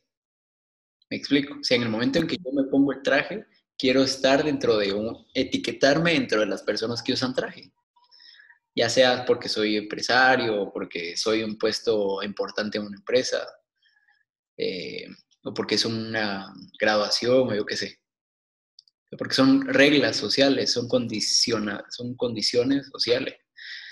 Y, y, entonces cuando tú, me gustó mucho esto que, que enfatizaste de que me da miedo que sepan quién soy yo, porque es eso, es como que tú fueras a una conferencia donde hay muchas personas de traje y llega uno con su mohawk sus cadenas, definitivamente te van a voltear a ver y se va, lo primero que va a pasar en este momento de la humanidad y en este momento de conciencia es, este men es un inadaptado eh, que no puede estar aquí porque no tiene traje. Y y es como esos experimentos sociales que ya vemos y es que por eso de alguna forma estas generaciones se dan cuenta pues de ese tipo de cosas donde una niña eh, que es la misma niña la pones vestida de, de, indigente en un restaurante y la sacan, pero la pones vestida normal como caucásica y la pones ahí y la gente le pregunta que si se perdió y dónde están sus papás. Y, y entonces es eso, es darnos cuenta que vivimos en la ilusión de la ropa que tenés puesta y del pelo que traes y de si tenés o no tenés tatuajes y yo qué sé. Y, no estoy diciendo, tampoco estoy diciendo que mañana vayas a Pavoncito y que te vuelvas super cuate de los, eh, de los de la Mare 18, pues. pero entendamos que ellos también tuvieron sus condiciones sociales y el camino de vida los llevó ahí. Y, no, y es muy probable que si existe la posibilidad de salir, ellos lo van a hacer. Y si no, pues probablemente van a morir por su mara, pues literalmente morir por su mara. Pero, pero, pero finalmente, o sea, es como que yo cerrara los ojos y pudiera estar en un lugar y escuchar las voces y no, y, no, y no juzgarlas. O sea, me está hablando una persona y me habla y yo, ah, es buena onda, y luego abro los ojos y está todo tatuado y la gente se va a asustar. Pero ese sería un experimento social bonito. Va a cerrar los ojos y tener una plática con alguien que la gente diga, ¿cómo te pareció? Ah, súper inteligente, no sé qué. Y ahí cuando lo ven, o sea, una persona que, eh, según el status quo, no entra dentro de esa categoría. Ese es el tema. ¿Cómo nos sacamos las categorías de la mente? ¿Cómo, cómo, es como que tuviéramos un Excel mental, entonces, ah, gana tanto plata, es de tal país, ¿va? Ah, es bueno, es malo. Y entonces buscamos dentro de nuestro mapa mental y entra aquí. Y si rompe esas líneas, friqueamos porque entonces nos rompe nuestras categorías o nuestros conceptos personales. Y eso es lo que hay que hacer, romper nuestros conceptos, no los de los otros. Ya yo no soy quien para decirle a alguien que rompa lo que sea que tiene en su mente. Eh, aunque hicimos un podcast que se llamaba algo así. Ah, Pero, pues el podcast, el otro se llama Creencias Retornables. Mm, okay. Va. Pero a lo que voy es que finalmente lo que, a lo que voy es cómo yo rompo mis conceptos. Sí, ah. no, y, y de hecho, tengo un amigo con el que estábamos hablando un montón, que también le gusta mucho esto de cuestionarse y la filosofía. Ese cerote es fan de Nietzsche, mano. Ese cerote sí es un crack entendiendo. Yo identificada con lo que vos dijiste, pues puta, yo leía tres frases y las tenía que leer tres veces porque no comprendía ni verga.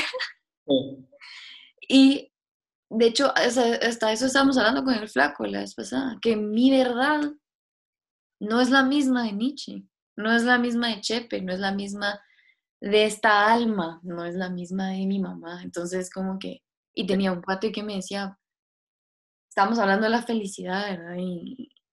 Y me dijo que a él le haría feliz tener la verdad absoluta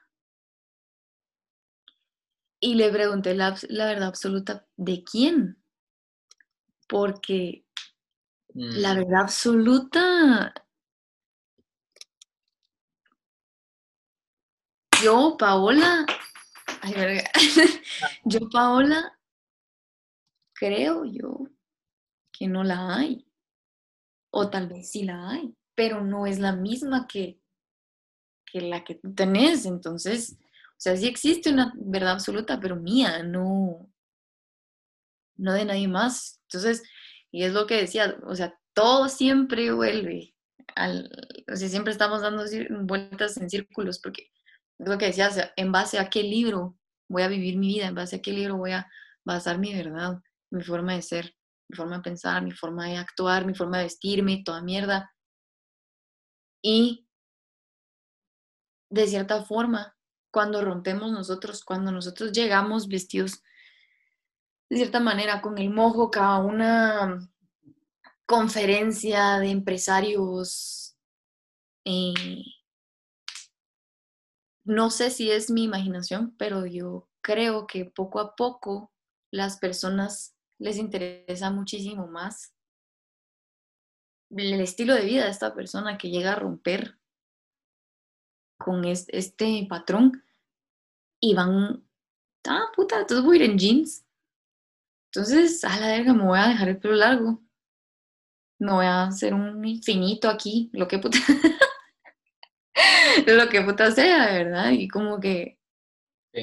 Yo sí he notado que las personas que son súper reales y fieles a ellos mismos eh, son unos líderes para todos los demás que estamos alrededor de esas personas porque nos, nos llama mucho la atención vivir como, como él o ella, o él, ella, ¿cómo es? Ah. Pero, ajá, sea, solo digo que, o sea, solo me llama mucho la atención ese experimento social del que hablabas. Mm. Y creo que estaría bien hacer uno. Eh, es curioso. Yo creo que esta encarnación es una es un experimento social. Si yo estuviera haciendo un juego y hiciera lo voy a hacer a modo pequeño para que se entienda y después lo voy a, hacer, lo voy a tratar de hacer más grande, pero si yo hiciera una comunidad de 100 personas y pudiera darles personalidades diferentes a cada uno y dones y talentos y una parte de ego que es el mismo para todos. Eh, y los veo desarrollarse, es el yo observar es un experimento social. Solo quiero ver cómo socializan entre ellos, aunque son parte del, del, del mismo juego que estoy haciendo. En el momento que ellos estallen en su juego, se mueren. Eh, pero, pero si es una comunidad de 100 personas o es un país de 17 millones de personas o es un continente o es un planeta, sigue siendo un experimento social el cómo nosotros nos relacionamos a los otros. Lo que pasa es que creemos que la forma en la que yo me relaciono es la forma de la sociedad y no nos damos cuenta que somos capaces de crear. O sea, si yo mañana dijera, y lo pudiera realmente ejecutar. Vamos a hacer la primera conferencia o el primer summit, si pudiéramos estar físicamente, el primer congreso de empresarios donde todos tienen que venir de la forma más alejada de un look de empresario. Eh, sería una conferencia muy interesante. Y, e incluso es muy probable que algunos que son de empresas de deportes lleguen vestidos con cosas de deportes y unos de música y unos de, gestión del talento. Entonces creo que em, cuando dijiste podríamos hacer el experimento, yo hago el experimento. O sea, yo ahorita estoy experimentando qué es que la gente me mire con el pelo largo y me da risa que voy a una colonia y el, y el policía de la garita me dice puro ropa. Pero ese cerote no sabe si a mí me encanta Maluma, pues. Y entonces yo, por seguir el juego y la experimentación, es Simón, ¿va? Eh, y la vez pasada alguien en la agencia me dice, mira, pero si sos rockero o solo es el look. Depende, ¿qué querrás ver, pues? ¿Ah? ¿Qué, carta querés que te saque? cabal, cabal. ¿Quién quieres que sea? y entonces, yo, yo nada más, no estoy diciendo que los, los otros tienen que ser así, pero yo experimento eso y mañana me peloneo o, mañana me hago otros tatuajes. Eh, es curioso que, incluso eh, con este, eh, yo tenía mis dudas como con la familia, pero luego el simplemente observar sus reacciones es la experimentación. Eso es, pues.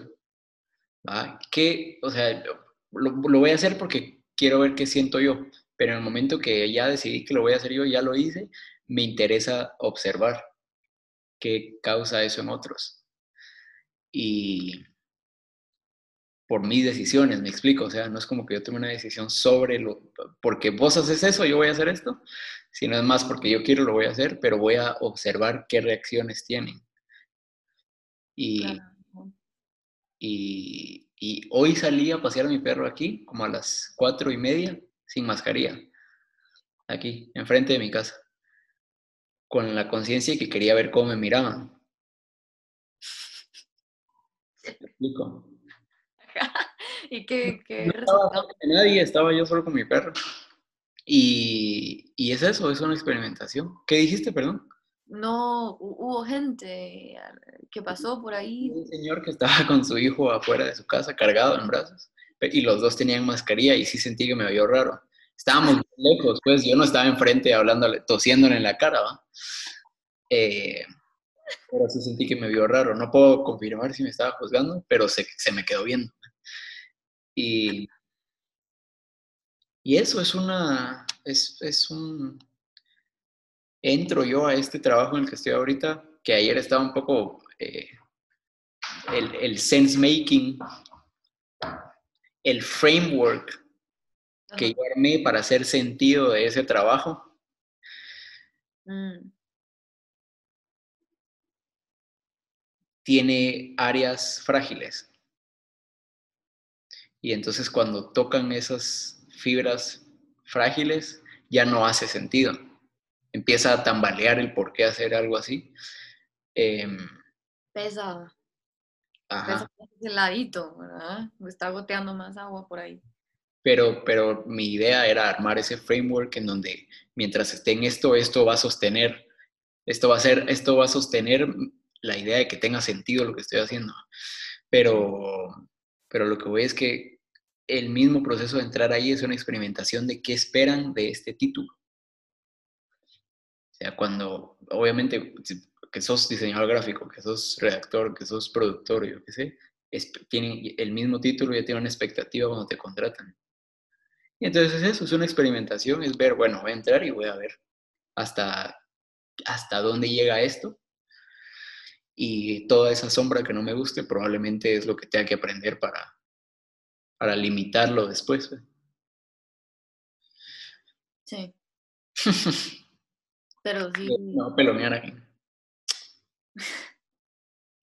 pues la verdad es que yo siempre he tenido ganas de raparme toda la cabeza. Así, pelonearme, pelona, pelona, pelona. Pero creo que tengo la cabeza muy redonda, entonces Vaya, eso sí debería ser. se- sería muy gracioso. Pero, ah, la gran, un día lo voy a intentar, un día lo voy a intentar. Para pegarte un zape. ¡pa! Qué rico, hombre, pero Rascándote aquí los pelitos. está toda llena de, de costras después de tanto de rascarme. Pero no, no, no, no sé, o sea, entiendo lo que decís, entiendo lo que decís. Eh, y pues nosotros creo que hay que hablar las cosas como son. Tenemos, tuvimos la oportunidad de, de poder tener estudios, ¿verdad? De, de poder ir a, a la universidad o a nuestros cursos, de tener una educación en un colegio eh, decente y todo, y Internet. internet, exacto, todo como que, eh, y a veces, em, no sé, como que me, si me pongo a pensar en, en eso, ¿verdad? Si me pongo a pensar mucho en eso, en, en, en aprovechar, En las oportunidades o... ajá, como que las oportunidades que la vida me ha dado. Mm. Y pues realmente, eh, alarán, es que si me, si me meto a este tema, vamos a, a terminar el podcast a medianoche, ¿no? Entonces, yo creo que mejor no, A mí me da igual. de verdad. O sea, si estás pensando en que la persona que lo va a escuchar va a decir esto es muy largo, no es la persona que me interesa que lo escuche. Me llegas. Si empezaste a ver esto y duraba cuatro horas, no lo vas a escuchar. No lo escuché después, va. A huevo. Eh, Lo único es que sí me, me estoy, ya me hago pipí, así horrible. Eh, creo que le podemos poner pausa. Voy a ponerle pausa y voy a hacer ya. De regreso. Pues sí. Pues eh, las oportunidades. eh, muchas veces me han, me ha servido cepillándote tu cabello. Muchas veces me ha servido em, la realidad de otras personas para, para comprender la mía, ¿verdad? Como que a veces de que estamos como muy ensimismados en, o muy enfocados solamente en yo, yo, yo, yo, y eso es parte de tener un ego, pues. Em, yo creo que todo el mundo eh, tiene que hacer lo que yo diga, yo creo que em, yo soy la protagonista de esta película y prácticamente sí, hasta, hasta cierto punto sí, pues porque nadie nunca va a estar adentro de mí, conmigo, hablando, o sea, como que estamos completamente solos a la hora de estar en el, en el mundo, pues. Y, es un juego, es un single player. Exacto, jamás va a poder estar otra persona en mí. O incluso hay veces de que sí lo he pensado, como, puta, qué extraño, qué extraño es estar eh, en mí, pero no poderme ver a la cara. Así. ¿Cómo, cómo sabemos que lo que conforma el espejo me muestra lo que de verdad es? Ajá. De verdad el espejo refleja realmente cómo yo me veo, así en carne y hueso, ¿no? ¿Cómo se siente em, tenerme así enfrente? Pues, y sería muchísimo más fácil darnos amor de esa manera, pero a lo que voy es de que eh, muchas veces nos ha tocado a mí y a ciertos amigos míos darnos terapias de choque. O sea, terapias de choque es em, hablarnos fuerte para que podamos, podamos poner los pies en, la tierra. Eh, y mi psicóloga hace eso un montón. O sea, como que me enfrenta, me confronta y me hace preguntas que no todo el mundo te, te las sería capaz de hacerlas, pues, por miedo a ofenderte. Entonces, eh, ¿cómo vas a cuidar de alguien si no te puedes cuidar a ti mismo, por ejemplo? Esa es, una, esa es realmente una frase básica que te, la gente te dice. Sí. O comprenderla de verdad no siempre, o sea, no siempre comprendemos lo que se nos dice hasta que lo experimentamos. Exacto. Eh, hay dos formas de aprender viviendo la experiencia o aprendiendo de, los errores, entre comillas, otra vez, de los demás. Mm. Pero... Viendo o viviendo. Ajá, viendo o viviendo. Exacto. Pero solo me parece...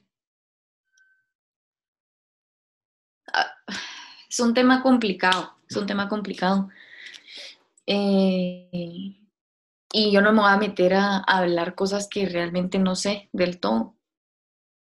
No sé, creo que el porcentaje exacto de cuántas personas tenemos la oportunidad de estudiar. 2%, 3%, no lo sé. Pero sí sé que es un porcentaje mínimo, o sea, es menor que 5 creo que hasta ofendería a ciertas personas ahorita si digo que eso es, cinco, ¿me entiendes? Pero me, me, ayuda a ser consciente de eso, me ayuda a ser consciente y, y, muchas veces de pequeña, de chiquitita, yo miraba, o sea, yo iba como que en la calle, en el carro con mi mamá y había una niña de mi edad pidiendo comida o pidiendo dinero. Mm. No comprendía el por qué, no comprendía por qué yo podía estar en el carro con mi mamá y yendo a comprar McDonald's y esta niña no. Y es algo que quería mencionar, pues, lo más simple posible. Pero como en el sentido de cuestionar por qué a mí me tocó esto y a alguien más le tocó esto otro. ¿O, o en qué sentido? Ajá, o sea, creo que eso es lo más superficial, una de las razones más superficiales a la hora de, creer en la reencarnación. Eh, porque es porque hay niños que mueren eh, al nacer. Eh, y yo tuve la oportunidad de vivir. O sea, sí. ¿Cuál es, cuál es el punto ahí de, ¿me entendés? O sea, como que cuesta muchísimo encontrarle un sentido a, este tipo de cosas que suceden. pero que si yo pienso que existe la reencarnación, ya no se ve tan injusto y comprendo que todos cumplimos con un papel.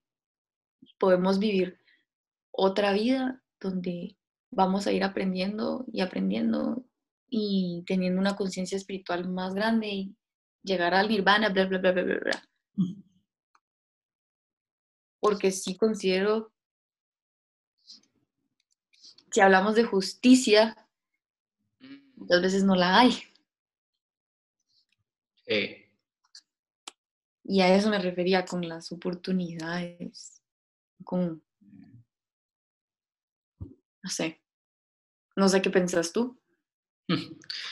Es un poco complejo porque no sé, hoy descubrí, es un poco complejo. ¿Por qué creo que es complejo? Porque en nuestra capacidad omnipresente de ver las cosas desde diferentes ángulos, eh, podemos tocar el tema, depende de dónde lo queramos ver. Sí. Pero yo también me pregunté mucho de pequeño por qué un niño en el semáforo y por qué yo aquí comiendo Taco Bell, pues. Em, y aunque obviamente si hablamos de datos, alguien puede decir, pues porque naciste en una familia privilegiada, clase media, yo qué sé, y a este niño no. Estamos en un país así, así, con estos datos súper malos, yo qué sé. Em, cabalísticamente diría que cuando algo llega a mi atención es porque algo tengo yo que cambiar en mi percepción o ampliar en mi percepción. Y, creo que cuando llegan ese tipo de cosas, como el ejemplo que yo di, que fue como yo lo viví, es el, es el darte cuenta que por mucho que este combo cueste 25 quetzales y no sea mucha plata, es un privilegio ir sentado en un carro comiendo un combo de 25 quetzales de algo como Taco Bell con tu familia ahí, con aire acondicionado y música, eh, porque hay gente que no tiene ese privilegio. O sea, con el simple hecho de poder observarlo para yo agradecer y apreciar, eh, considero que expando mi conciencia y, no doy por sentado que porque Taco Bell cuesta 25 ya, ya yo me lo merezco, pues. Entonces, lo agarré desde el punto cabalístico de si llega a mí es porque algo tengo que aprender. Ah, cuando usaste la palabra de que es justo y no. A mí me encantó esto último que vimos en la clase de, justicia es lo que a cada quien le corresponde según sus acciones y su naturaleza. Y te juro que me quedó, o sea, grabadísimo. Em, súper grabado. Y es bien interesante porque suponemos que la justicia es ver afuera y ver qué es justo y la justicia es ver adentro y ver qué es justo para mí. Entonces, yo es bien curioso y voy a dar un par de ejemplos. Es justo que yo tenga dos tazas y tres vasos afuera para usar cuando estoy yo solito. Entonces me hago la pregunta a mí mismo para yo corregirme a mí. ¿Es justo que me compre una Coca-Cola de tres litros para tomármela yo en un día? ¿va? A cada, a cada quien lo que le corresponde según sus acciones y su naturaleza. Y entonces digo yo, bueno, si mi naturaleza es un ser humano y que eh, tema de salud y cuidar este cuerpo, pues no es justo que me tome dos litros de Coca-Cola yo solito, pues. ¿va? Pero es curioso que la justicia, la, justicia lo, categorizamos según según tu acción, debería tener una repercusión y queremos nosotros darle una métrica. Si vos tenés 100 millones de dólares en la cuenta de banco, deberíamos quitarte los 100 millones y repartirlo entre de... Me explico, y es un poco extraño porque yo no sé si esa persona de verdad está donando 20 millones al año, pues, en educación, o sea, yo no lo sé pero queremos suponer que los números nos van a dar justicia solo porque son simétricos. y, y la naturaleza en sí, o sea, o bueno, aquí estoy entrando a otro agujero de conejo, pero la naturaleza en sí es aleatoria, pero en su aleatoriedad que nosotros no podemos entender, tiene un orden que, es, que mantiene un balance. Y eso no lo, eso no lo logramos terminar de, de entender nosotros. La capacidad de llevarnos por la espontaneidad, ¿va? Sos una tortuga que tiene 600 huevos y uno es el que probablemente crezca hasta ser una tortuga adulta. Eh, y decís, no, o sea, la naturaleza es salvaje, sí, pero en esa salvajeidad, digamos que nosotros no comprendemos, hay balance. Y en nuestra conciencia capitalista hagamos sistemas para que estemos bien, finalmente somos nosotros los inconscientes a la misma naturaleza que ya tiene un balance. Pero, pero entonces nada, la palabra justicia es bien compleja porque ¿qué es justo? También depende del... Cuando decimos que es justo y lo sacamos en palabras, lo estamos poniendo en el plano externo. Entonces los otros tienen que hablar de justicia dentro de esta cancha. Y para mí la justicia debería ser que es justo para mí, es justo para vos, vos sabrás, pues. Porque es, finalmente si yo soy tú y tú sos yo, y yo quiero hablar de justicia para mí mismo, tú hablas de justicia para ti mismo. Ajá, cabal. E incluso lo estábamos viendo en, en, en el curso con Roberto. Eh, ¿Qué fue lo que, qué fue lo que dijo él? Eh,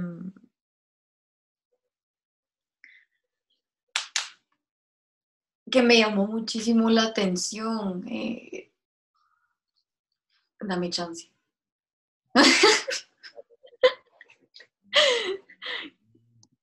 ¿Estás en mute? ¿No?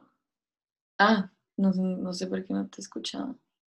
Em, bueno, se me fue esa idea, pero puta, cuando me recuerde, fijo, la, la menciono, pero sí, es, es muy subjetivo Ah, sí, que nosotros no, nosotros vamos a seguir teniendo las mismas em, pruebas hasta que comprendamos la lección. De diferentes formas pues en la vida, o sea, y por eso vemos esto de los patrones de, por ejemplo, ah, no tuve papá, y mi prueba, la que, o sea, lo que yo quiero comprender es que tal vez no tuve papá, pero tuve una figura paterna que fue mi abuelito. Y realmente no es como que me haga falta haber tenido un papá en sí. Eh, alguien al, o sea, el mero tata, pues el que puso la esperma, o sea, no es como que lo haya necesitado realmente, no es esencial, no es para mí. Pero este patrón se va repitiendo, o sea, voy creciendo, voy buscando aceptación de, lado masculino, tengo más amigos hombres, em, me siento más cómoda con hombres. Eh, y me, me decía un, mi padrino, estúpido, mi padrino me decía, eh, mano, es que pasa una hormiga y vos le preguntas, ¿y es tu papá? Maldito, dije yo. Tiene razón este cerote. Porque yo estoy buscando un papá. En, cada vez que agarro una relación amorosa, cada vez que eh, tengo hombre cerca, yo lo que busco es la falta de papá que, que tuve. Pero porque no he resuelto eso, eh, repercute, pues. Y lo, lo, digo como un ejemplo muy personal, porque estas son las cosas que la mano no habla. Eh, sí, puta, yo tengo un problema, tengo daddy issues. Qué pisado. o sea, lo tengo que, o sea, lo estoy resolviendo, de hecho lo estoy trabajando pues eh, con mi psicóloga, pero eh, a lo que voy es de que si noto cómo se van repitiendo esas escenas con diferentes personajes, diferentes guiones, diferentes escenarios, todo. Aparte que hablábamos de que todo es repetitivo, todo es, todo es un, ciclo, ajá, un cíclico. Es bien cíclico, es puta. La luna, eh, los 365 días, las estaciones del año, el ciclo menstrual, todo, o sea, ¿en qué momento sale? ¿Qué cosa? Dormir es un ciclo. Dormir. Todo. Y realmente cuando salimos de ese ciclo nos metemos a otro. Sí. Y si nos salimos para bien o para mal, para arriba, para abajo, para el lado derecho, para el otro, igual vamos a, hacer un puto ciclo igual. Ahí, ahí, ahí hay una cosa muy interesante porque es si la, si la vida está regida por ciclos y patrones, que no los no te, o sea, no hay forma de que te salgas totalmente porque ese es el juego. Tenés que estar dentro de tenés que estar dentro de algunos ciclos o patrones porque en el momento en que ya no tenés nada que resolver ya no vas a estar encarnada. Entonces, partiendo de esa base, me parece a mí que lo que sucede es que estamos en estos patrones de forma inconsciente. O sea, estamos dentro del patrón sin haber elegido estarlo. Solo estamos y nos damos cuenta que esto se repite y se repite y se repite y problemas de familia, problemas de pareja, problemas del trabajo, problemas monetarios, problemas y se repite y se repite. Y cuando se resuelve uno, después de que ya pasaste por la oscuridad, eh, como igual vas a tener que estar dentro de un patrón, ahí creo que está una de las cosas muy interesantes que es yo decido conscientemente estar en esto o sea, pues estoy aquí porque yo lo decidí. Y, me parece bien curioso que, que, así justo como lo dice este pinche pelón, de uno tiene esta idea de levantarme a la hora que yo quiera y hacer lo que yo quiera cuando yo quiera. Pero es que eso no es realmente vivir, pues eso es más como una anarquía y libertinaje eh, en donde probablemente no vas a crear nada y perdés un poco el chiste, pues, y te vas a caer en algunos vacíos, pero, pero entonces cuando yo decido que voy a sacar a pasear al darle todos los días porque es un patrón que yo quiero, a pesar de que a veces me levante mal, yo qué sé, pero yo lo decido, pues. Y, y es un ejemplo muy malo, pues, pero otro ejemplo que puedo dar es si estás más adecuado a este tema, si estás yo, por ejemplo, si estoy en relaciones eh, que normalmente, si mi patrón es que la relación se acaba porque yo busco otra relación, entonces hay que, yo tengo que cuestionarme a mí por qué, se, por qué viene este patrón, que es como lo que tú estás, digamos, tratando de trabajar en, en, en tus propios cosas. Ya cuando entro yo a una relación, tiene que ser un patrón consciente, que si voy a entrar al patrón de una eh, relación amorosa, tiene que ser eh, con diferentes ciclos, que finalmente no, no te los puedes quitar de encima, pero sí puedes elegir cuáles agarrar. Y estar consciente de que el pasado, puta, es pasado, ay, ya pasó esa mierda. A huevos que hay cosas que sí, o sea, es comprensible que sigan doliendo. Yo pues lo comprendo, o sea, creo que, pero no es, hay una frase, una canción que me gusta un verbo que, que dice, no es quién fuiste, sino quién sos el día de hoy. Y eso de decidir, porque realmente no tenemos nada más que ahorita, en este momento. esto es lo real, esto es lo que existe y no hay nada más, no hay ni antes ni después. Lo que acabo de decir ya pasó, ¿me entendés? Y entonces, em, cuando yo ya empiezo a vivir en base a... y dejo ir todo eso que yo creo que me define como persona, que fue mi pasado, porque muchas personas, y a mí me sucedió, a mí me ha sucedido, no sé si te ha pasado a ti, pero que eh, llega un momento donde tú crees que todas tus historias locas, todas tus historias retorcidas, todas tus eh, hazañas con tus cuates, que casi te vas a chocar a la antigua y puta, qué verga nos pusimos y, y a la verga, estuve con esta persona, y hablando superficialmente. Eh, todas esas mierdas realmente nos definen, eh, no realmente, pues. Eh, hay que desencadenarse de todo eso, creo yo, porque hasta en eso nos podemos nosotros autosabotear y realmente llegar a ser una persona y nunca estar conforme realmente con quien llegas a ser. Eh, y eso era parte de lo que me costaba a mí, eh, darle un sentido a la vida en sí. Eh, ha mm. sido difícil, no porque sea una persona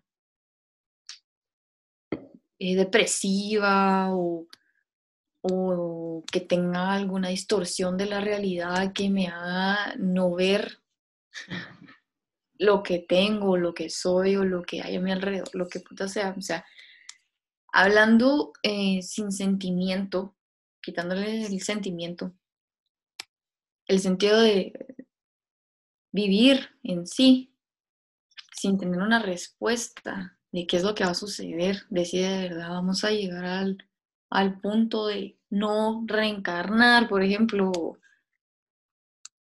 O sea, vamos a llegar al punto donde puta, nos morimos y Dios nos pasa esta película de cómo se creó el universo completo y nos van a dar nuestro cuartito y nos van a decir cómo funciona, nos van a dar las reglas de cómo funciona el cielo o si me voy al infierno, bla, bla, bla. O sea, todas esas cosas que no tenemos la certeza de que existen encontrar una motivación más y un sentido de vida es lo que cuesta un montón, o sea, y hay muchas personas que llegan a vivir por porque toca, porque aquí estoy y no realmente no comprendemos o queremos darnos cuenta de de lo que sucede alrededor o dentro de nosotros. Y complicado ese tema del sentido de la vida o el qué nos hace, qué, te hace levantarte la cama, qué te hace lavarte los dientes, qué te hace eh, vestirte como te vestís, qué te hace juntarte con las personas con las que te juntas, qué te hace escuchar la música que escuchas, eh, qué querés en la vida, quién quieres ser.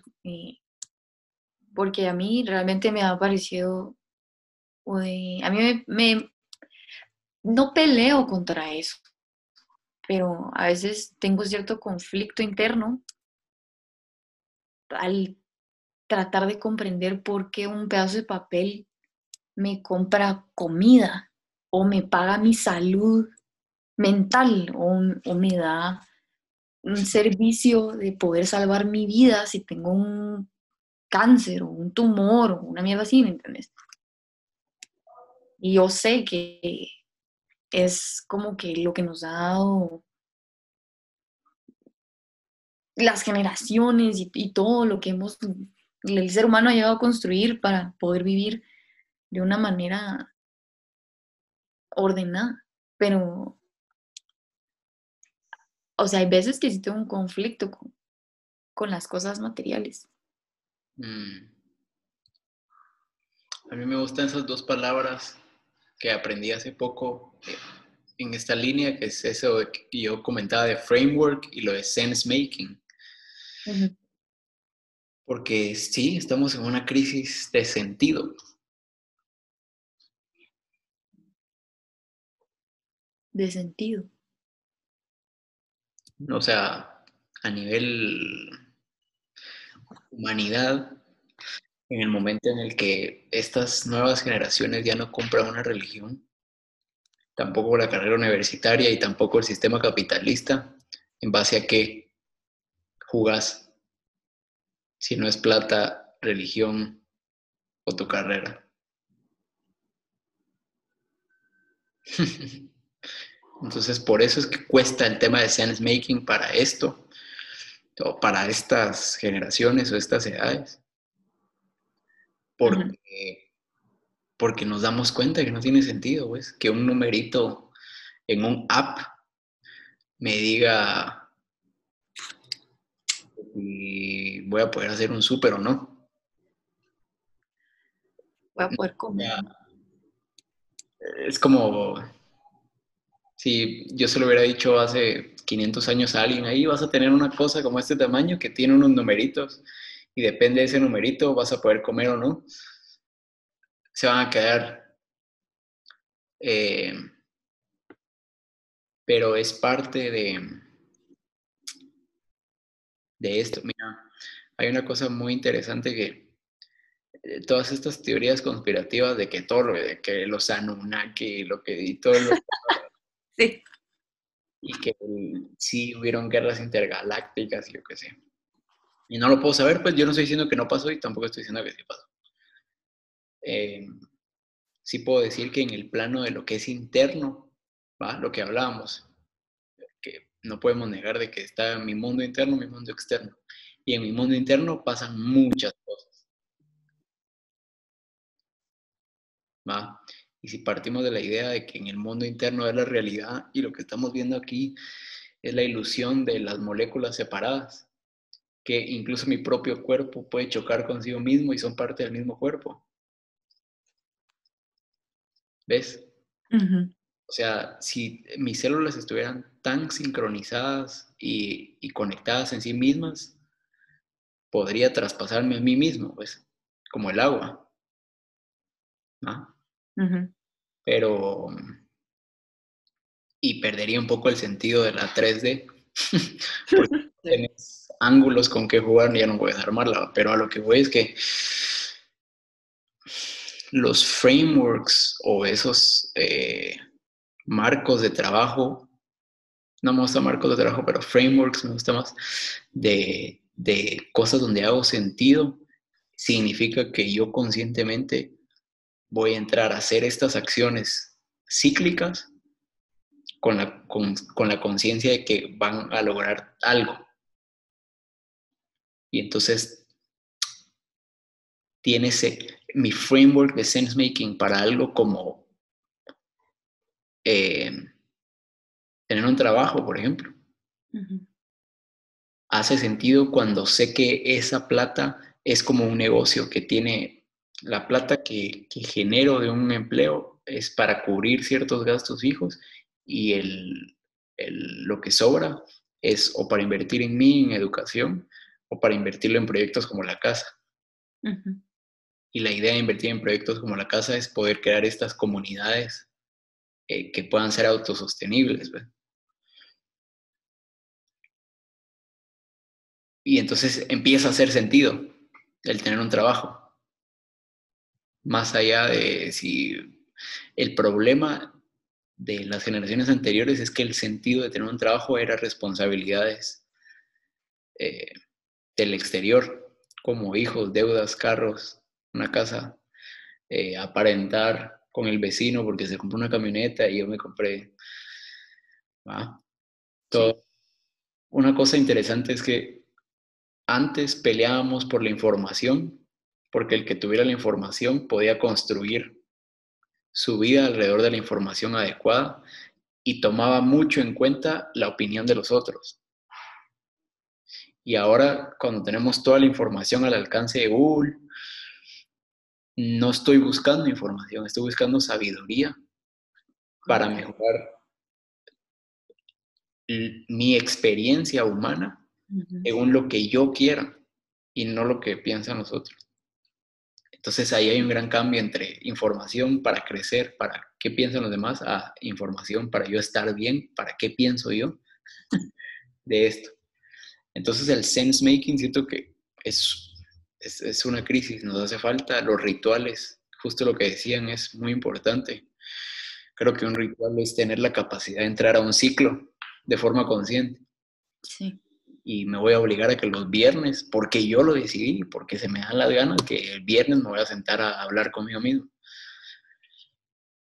o domingos, o el día que te, se te dé la gana, pues. O sea, esas reglas de que el día sabático es Shabbat y que domingo es de misa y que impuestas por alguien más, eh, digamos que sirve, creo yo, cuando, cuando te tienen que dar las reglas, pues.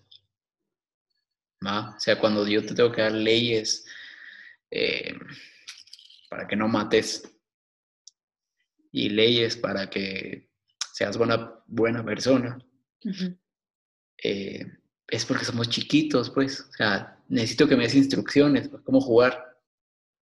Pero eh, creo que a él, capaz si no es así, y alguien que estudie Nietzsche, que me, que me corrija si no es así, pero el tema del superhombre y el tema de más allá del bien y el mal y el tema de mi propia moralidad es eso, es romper los esquemas, porque son impuestos, pues e imponer mis propios esquemas para mi propia existencia. ¿Cuáles son mis rituales? ¿Cuáles son eh, mis ideales? Y entonces hago sense making según yo.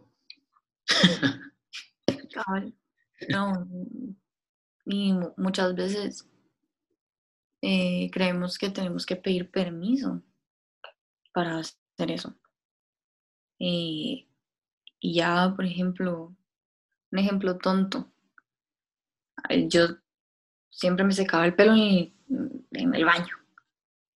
Y un día dije, puta, lo voy a hacer en mi cuarto, es más fácil. Y lo empecé a hacer y nadie me dijo nada. O sea, nadie me dijo, ¿por qué te estás secando el pelo?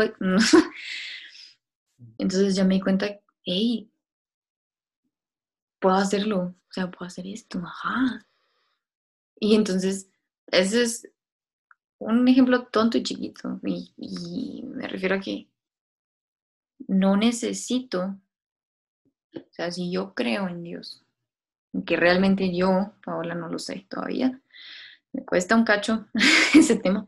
Creo que no nos vamos a poner a hablar de, de eso porque la gran puta, eh, otra hora, pero, o sea, yo, Paola, no necesito, o sea, si yo soy una persona que cree en Dios, no necesito pedirle permiso o persinarme para poder tener una conversación con él. Eh, y realmente, pues, hablar con él es hablar conmigo. O sea, yo estoy hablando conmigo misma, estoy conectándome con él, estoy conectándome contigo, estoy conectándome con, con todos los que me rodean.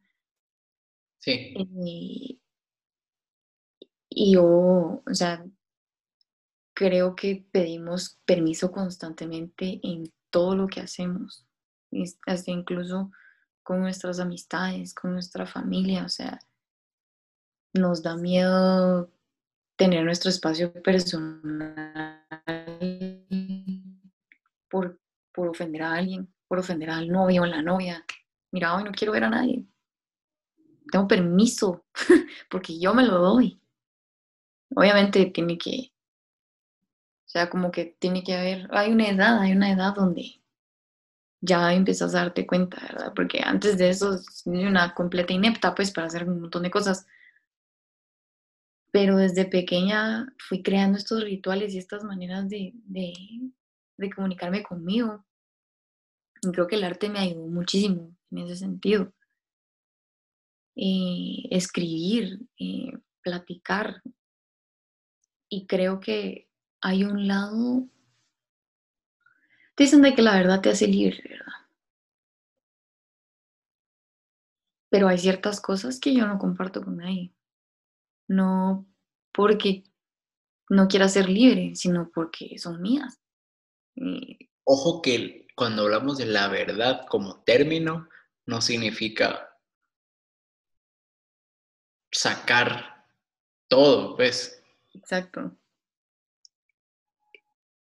Como que decir, eh, describir cada esquina y pasillo que hay en mí, no, no, ah, pero, o sea, sí hay eh, momentos donde creo yo que es bien bonito experimentar y, y hacer cosas por mí, no, o sea, como que ya empiezo a vivir por mí, no, no por mi familia o, o por los demás y, y nos, ya de por sí nuestra cultura es súper educada y... Yo no súper educada. acuérdate que la, o bueno, el término educación, mm. yo diría que es... Ah, somos muy gentiles y amables. pero es una falsa gentileza. No es una gentileza auténtica porque me importa el otro. Porque cuando salís al tráfico nadie es gentil. Al contrario. O sea, no le tenés paciencia a alguien que estás viendo que está bajando a alguien, pues, y la mara empieza a bocinar. Eh, y le regalan su paz al carro de enfrente, pues. O sea, según lo que haga el carro de enfrente, yo estoy bien o estoy mal. Es ridículo, pues, pero, pero sí tenemos una cultura de falsa gentileza, de falsa humildad, de mucha, mucha envidia. Sí. Y, y no, o sea, yo no puedo ver que alguien está haciendo plata eh, con su pasión porque entonces es un pendejo porque perdió la carrera. y realmente quien se está diciendo pendejo a sí mismo es uno mismo, pues en el momento en el que yo critico al otro por algo que está haciendo que a mí me gustaría hacer, yo me estoy quitando las posibilidades de lograr eso, uno, y dos, lo que veo en el otro finalmente es, soy yo, y creo que sí, como venimos en esa misma cultura, por eso nos da miedo hacer cosas por uno mismo, porque no vaya a ser que mi familia piense que soy un desconsiderado o que vayan a pensar que, que eh, soy un satánico, tatuado, marero, drogadicto. Y, y más, más allá de la etiqueta que cualquiera te pueda poner, lo que ellos ven es lo que quieren ver. Entonces creo que es un... Es, es duro porque...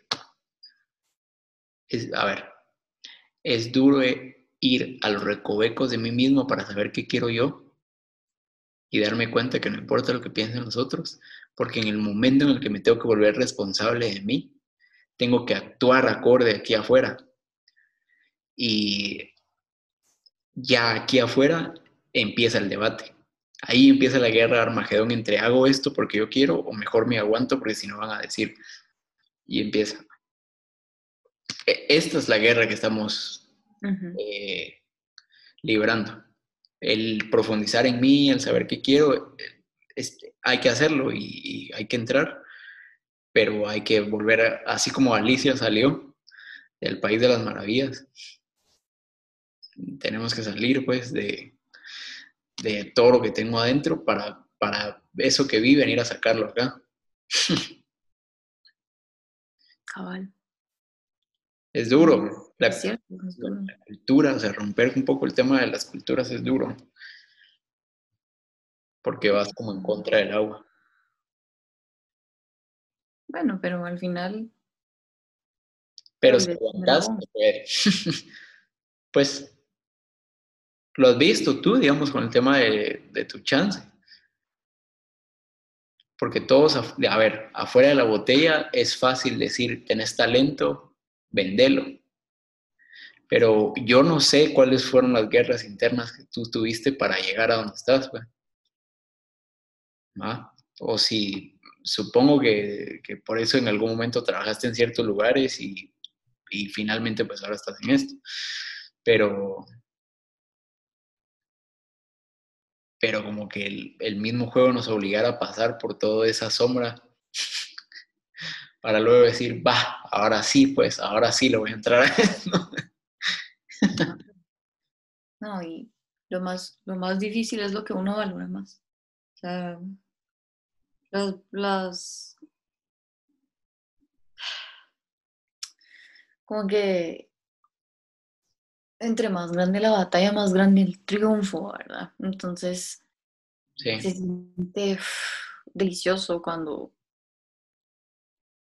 eh, ya llegas eh, o caminas un poquito, porque al final nunca hay una meta.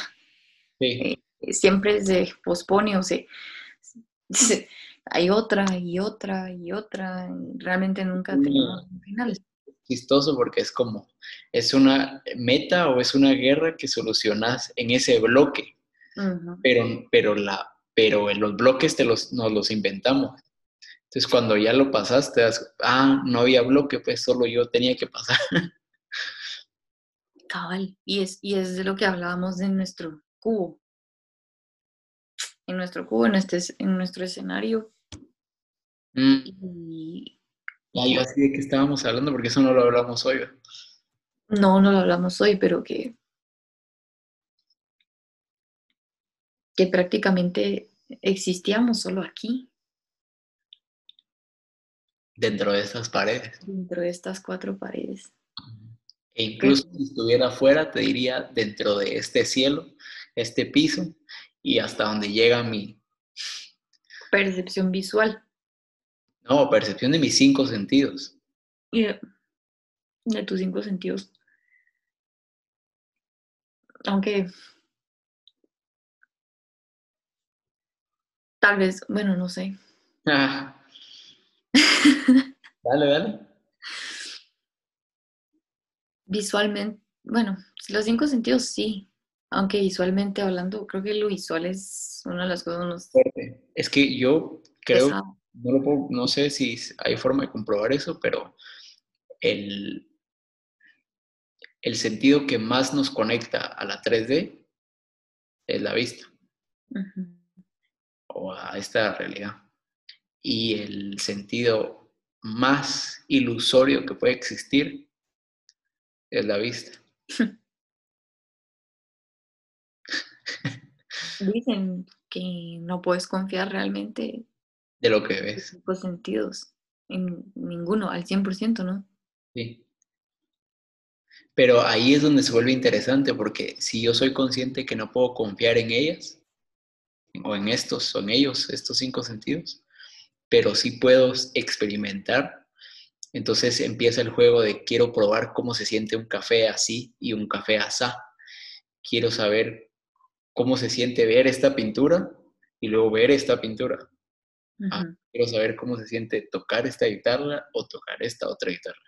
Cómo se siente escuchar con estos audífonos o con estas bocinas. Entonces entra este proceso de experimentación donde lo único que estoy haciendo es tratando de expandir mi sentido, sentir más conscientemente de que lo que quiero es sentir más eh,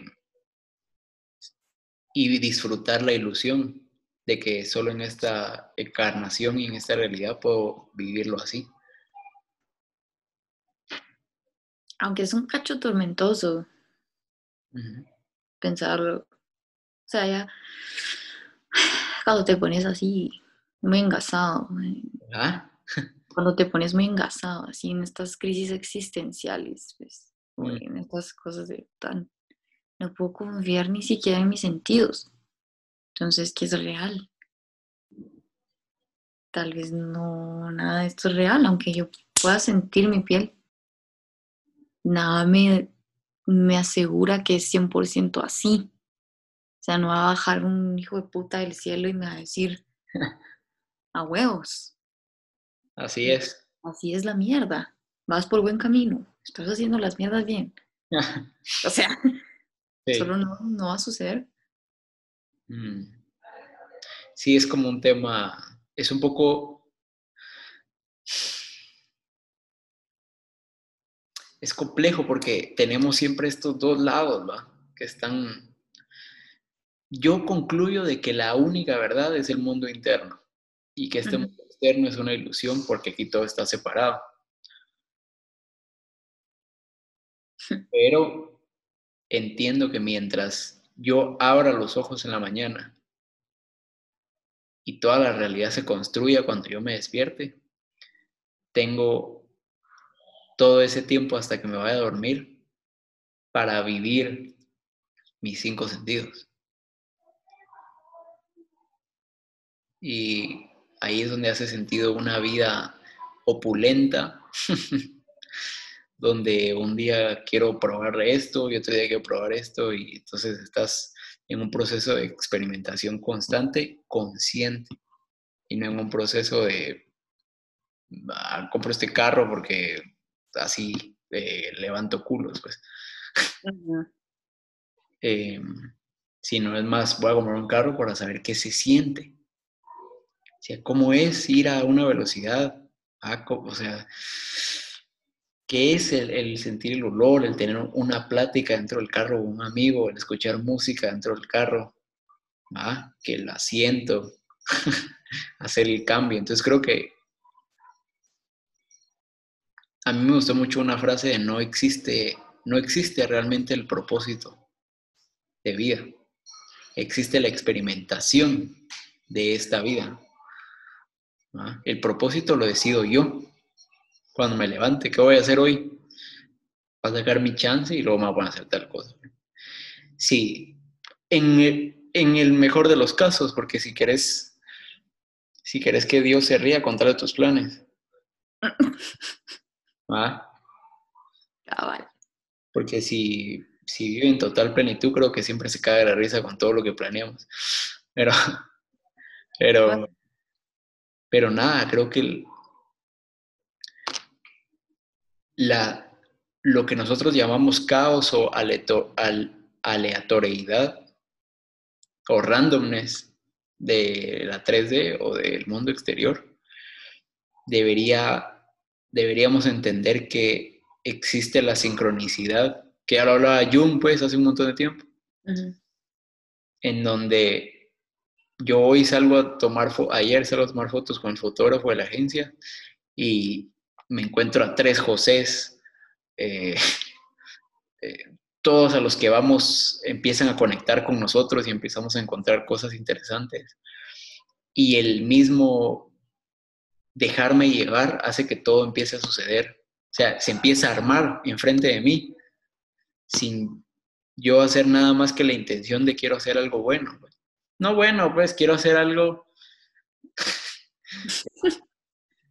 quiero hacer algo con la intención de crear. Ajá. De traer algo que no existía. Ahí creo que se vuelve. Solo las cosas se empiezan a poner enfrente. Entonces dejo de preocuparme de que si mañana tal cosa o que si es que ayer no sé qué va a pasar no tenía que pasar, pues, si no pasa, no tenía que pasar. Pues, por, eso, por eso mi, mi, por eso mi desapego a, a, planeemos los miércoles, vamos a grabar y vamos a subir los jueves. Y, Porque, no sé, esto, estos últimos meses he estado disfrutando la, el día a día. o sea, el, surfeando, tal cual, ¿va? hoy viene una ola así, órale, y hoy está más calmado, pues bueno. Eh, y, o sea, me da igual la tabla, que si hay sol. Lo peor que puede pasar es apagarme. Que me desconecten de la Matrix pero no creo que vaya a pasar todavía. Para nada. Pues quién sabe. pero precisamente el día de hoy no. Yo creo que tenemos asegurada esta noche.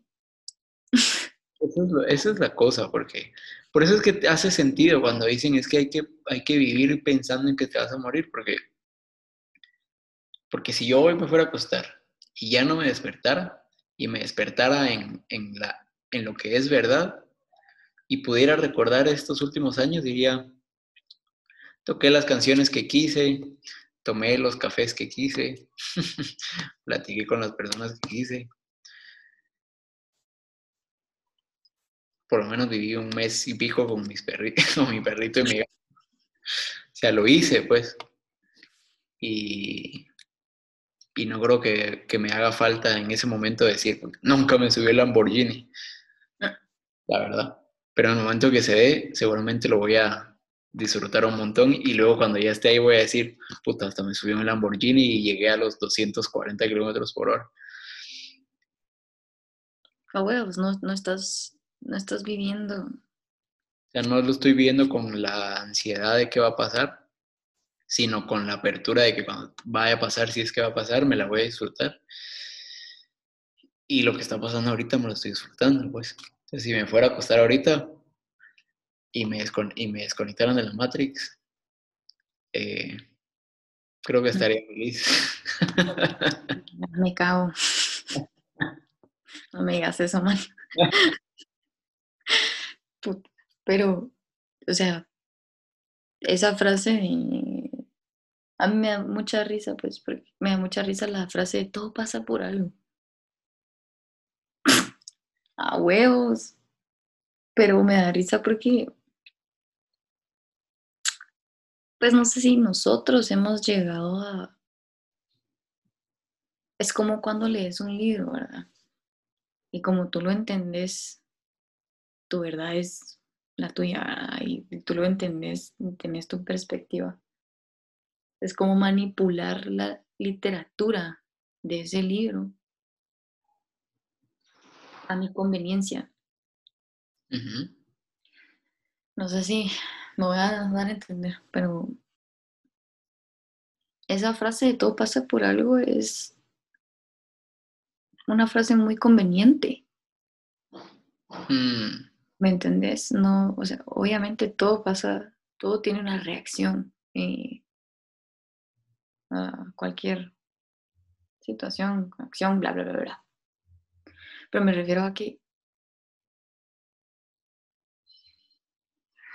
Por ejemplo, lamento traer esto tan seguido, pero eh, si me quiero morir, o sea, si me quiero matar, muchas personas van a decirle a mi mamá, todo pasa por algo. Y si no me mato, todo pasa por algo. Y si me intento matar y me voy al hospital, todo pasa por algo. ¿Me entendés? O sea, realmente no es... ¿Cómo, explicarlo? O sea, es realmente el sentido que yo le doy. Sí. o sea, queda corto, es como tratar de dar una explicación fácil. Ah, exacto. Es, es muy conveniente porque entonces si una persona, por ejemplo, si yo me quiero morir, hermano, y lo hago, o sea, ¿me entendés? O sea, si pensáramos así, de que todo pasa por algo, creo que todo el mundo estaría haciendo lo que es la puta gana y todo estarían pasando un montón de cosas, o sea, creo que es una frase que no... Es que yo creo que se queda muy corta. Sí. No pero si la he escuchado, pues, todo, es que me despidieron, todo pasa por algo. Ah, es que no sé qué, me estafaron, todo pasa por algo. Y yo personalmente creo que lo decís, lo decís de forma inconsciente como, como modo de, de querer empatizar y tranquilizar al de enfrente. Entonces, si viene desde ahí o con esa intención, pues no lo, no, o sea, no lo juzgo, pues no importa qué intención venga, pero empatizo con eso. Eh, yo cambiaría el por por para. Todo es para algo. Todo pasa para algo. Todo pasa para Hablamos de las leyes de causa y efecto, Newton, toda acción hay una reacción. Creo que cuando yo observo que algo sucede, cuando algo llega a mi vida, y yo me, yo me entero. Por ejemplo, hay muchas cosas que están pasando ahorita en Egipto políticamente que ni siquiera sabemos que están pasando. En Nigeria. Sepa qué está pasando políticamente en Nigeria, si hay corrupción. No lo sé. Ah. Pero de alguna forma sí escuchamos cosas como eh, la guerra civil en Siria, eh, o el tema de Irak, o el tema de, de Israel, Palestina, no sé, cosas que sí llegamos de alguna forma a escuchar y más o menos ahí. Y es bien interesante porque si en esta randomness, supuestamente, o en este caos que nosotros no logramos entender, todo lo que viene a mí es por em,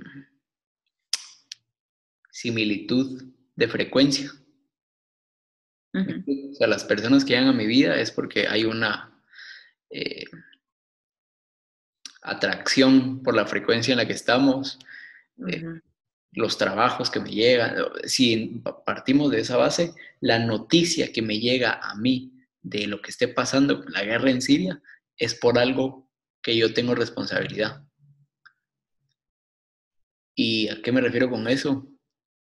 Es que tengo la habilidad de responder, responsabilidad. O en inglés, responsibility es the ability to respond, ¿va? Y a lo que voy con eso, con esta frase, todo pasa por o todo pasa para algo, es, ¿será que la guerra de Siria no es un tema de este cree tener un mejor sistema político y este cree tener un mejor sistema político y entonces yo te voy a atacar, pero entonces yo me voy a defender, pero entonces nos vamos a partir la madre y yo me voy a caer con tu terreno, no, yo me voy a caer. Entonces, finalmente, no es la guerra física, las guerras de armas, un tema de alguien queriéndose sobreponer al otro. No es eso lo mismo que yo hago cuando le tiro el carro a alguien a la par en el tráfico, o cuando está en mi mano y, le paso por encima y no lo toma en cuenta, o, cuando estoy con un, compañero de trabajo y, me parece tonto y lo, lo hago de menos porque yo soy más y yo sé más. Entonces ahí es donde digo yo, todo pasa para algo, porque si eso pasa para, llega a mí, pasa porque yo tengo cierta responsabilidad y al observarlo, más que solo verlo y dejarlo pasar, es un por qué llegó. No, es un para qué llegó. Si todo pasa para algo, ¿para qué llegó? Y el cuestionarme a mí, ¿qué percepción le voy a dar yo a eso? El hecho de ver eh, eh, que atropellan a alguien. Yo mismo, yo, yo decido cuál es la percepción que voy a agarrar. ¿Va? Y entonces decido que cada vez que voy a cruzar la calle voy a ver a ambos lados, me da igual que solo sea una vía. Y decido que cuando yo esté manejando en vías donde probablemente camina gente, no voy a correr, pues. Pero, pero, lo, pero lo, lo, lo veo, lo observo, no lo juzgo, yo le doy una historia, una percepción y una lección hacia mí mismo, todo lo que me está sucediendo es una lección. El desorden de mi escritorio es por algo. Lo he querido ver y está ahí.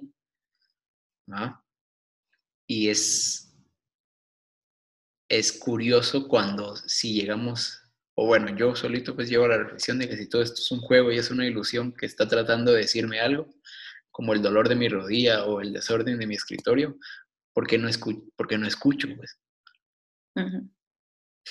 Porque necio que otra vez y que otra vez. Y nos gusta el juego, pues. De, la verdad es que sí nos gusta el juego, por eso es que lo jugamos. De, de va, mostrámelo otra vez, pues. Va, ahora sí, no, no, no. Y entonces estás. Pero por eso es que hasta que nos hartamos, de verdad, hasta que de verdad ya es mucho, mucho lo que, lo que hay que eh, enfrentar, ahí sí ponemos pausa, porque si fuera como solo las cositas pequeñas, ni les ponemos poco, como que nos gusta la... el caos. esa sensación que causa en el cuerpo. Sí. Esa adrenalina, pues, esa adrenalina de a ver hasta dónde puedo. Sí, entonces no, sé si todo pasa por algo, porque no puedo decir cuál es la línea de tiempo de esas causas y efectos de todo. Realmente cuando si todo pasa por algo no lo puedes comprender. A menos que fueras el observador del Sims y viendo que, este hizo esto, entonces esto Ajá, Pero pero para mí, una creencia que yo jalé es todo pasa para algo. No es por qué, es para qué. La crisis existencial muchas veces es por encontrar ese por qué y la verdad es que no hay. El framework de sense making lo elijo yo. Porque esa es la capacidad de ser el Mario Bros y el jugador. No sé si, no sé si tiene sentido lo que acabo de decir, pero si solo fueras el jugador y no pudieras control, no tuvieras el control en la mano, no puedes decidir. Solo sos un títere, pues. Em, que me parece, ojo con esta teoría loca, hipótesis, que la naturaleza y, y la misma tierra funcionan así. No hay una capacidad de decidir. Solo comes lo justo, te reproducís y mantienen un balance perfecto.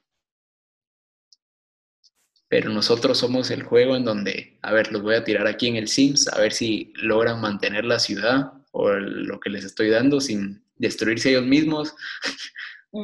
A ver, descifren su, descifren su balance. Pero, pero el sense making lo decido yo. Por eso tiene que ser, por eso por eso el tema de volvernos responsables y no ser víctimas, porque cuando yo no decido el sense making, alguien me, me, programó a mí que el trabajar tiene sentido si tengo una casa e hijos y carros. Si no, ¿para qué voy a trabajar, va? por, eso, es que cuesta un poco el sense making, porque me tengo que volver responsable del por qué estoy haciendo yo lo que hago y tiene que ser una decisión propia y entonces tendría que cuestionar cada acción, desde mover la cola que estoy moviendo ahorita, hasta por qué cocinar un sándwich con jamón y queso en lugar de cocinar, o por qué trabajar, o por qué emprender, ¿no? por qué pagar impuestos. Sí. Cara. Es que, como que o sea, me lo han dicho por ahí que uno cambia o por un gran amor o por un gran dolor. Ya sea gran amor, amor de verdad, pues, no sé, me nace un hijo. me doy cuenta que no está bien consumir crack a la par de él, ¿me entiendes?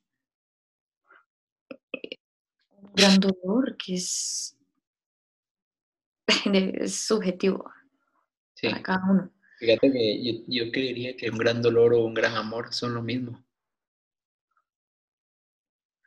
El ejemplo que te puedo dar es si, si yo veo a mi abuelo morir de alcoholismo solo, con muchas cosas por resolver. Por amor es que no voy a repetir esos patrones. como que de alguna forma, yo sí diría que tal vez tienen un orden en donde muchas veces no... Es nuestra naturaleza vivirla, nuestra naturaleza no conocer. Espérame, espérame, espérame, espérame, espérame.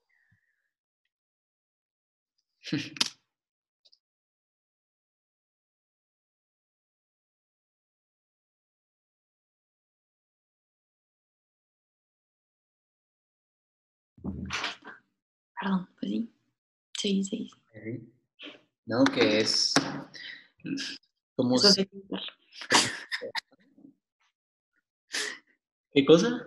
Eso sí hay que editarlo, por favor. Ah, somos esta especie rara que, que tiene que vivir carencia para apreciar la presencia. Entonces no es hasta que hasta que un shock o un dolor o algo así que, que de verdad te hace como que tocar fondo, que el switch de frecuencia en el cual estoy actuando cambia. Entonces creo que es un poco la misma historia de, de, Adán y Eva estando en el jardín del Edén y, y,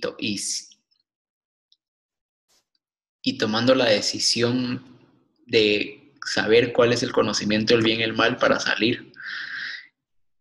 Es, es, la, es eso, puedes tenerlo todo, pero como nunca viviste carencia, no sabes que eso es todo.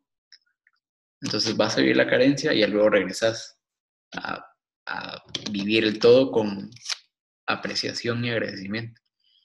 Entonces creo que cuando hablábamos de que a través de un gran dolor o un gran amor, creo que es, no sé si ese es el, resumen que yo daría del, del yin yang, porque uno engendra al otro. La dualidad. Sí. lindo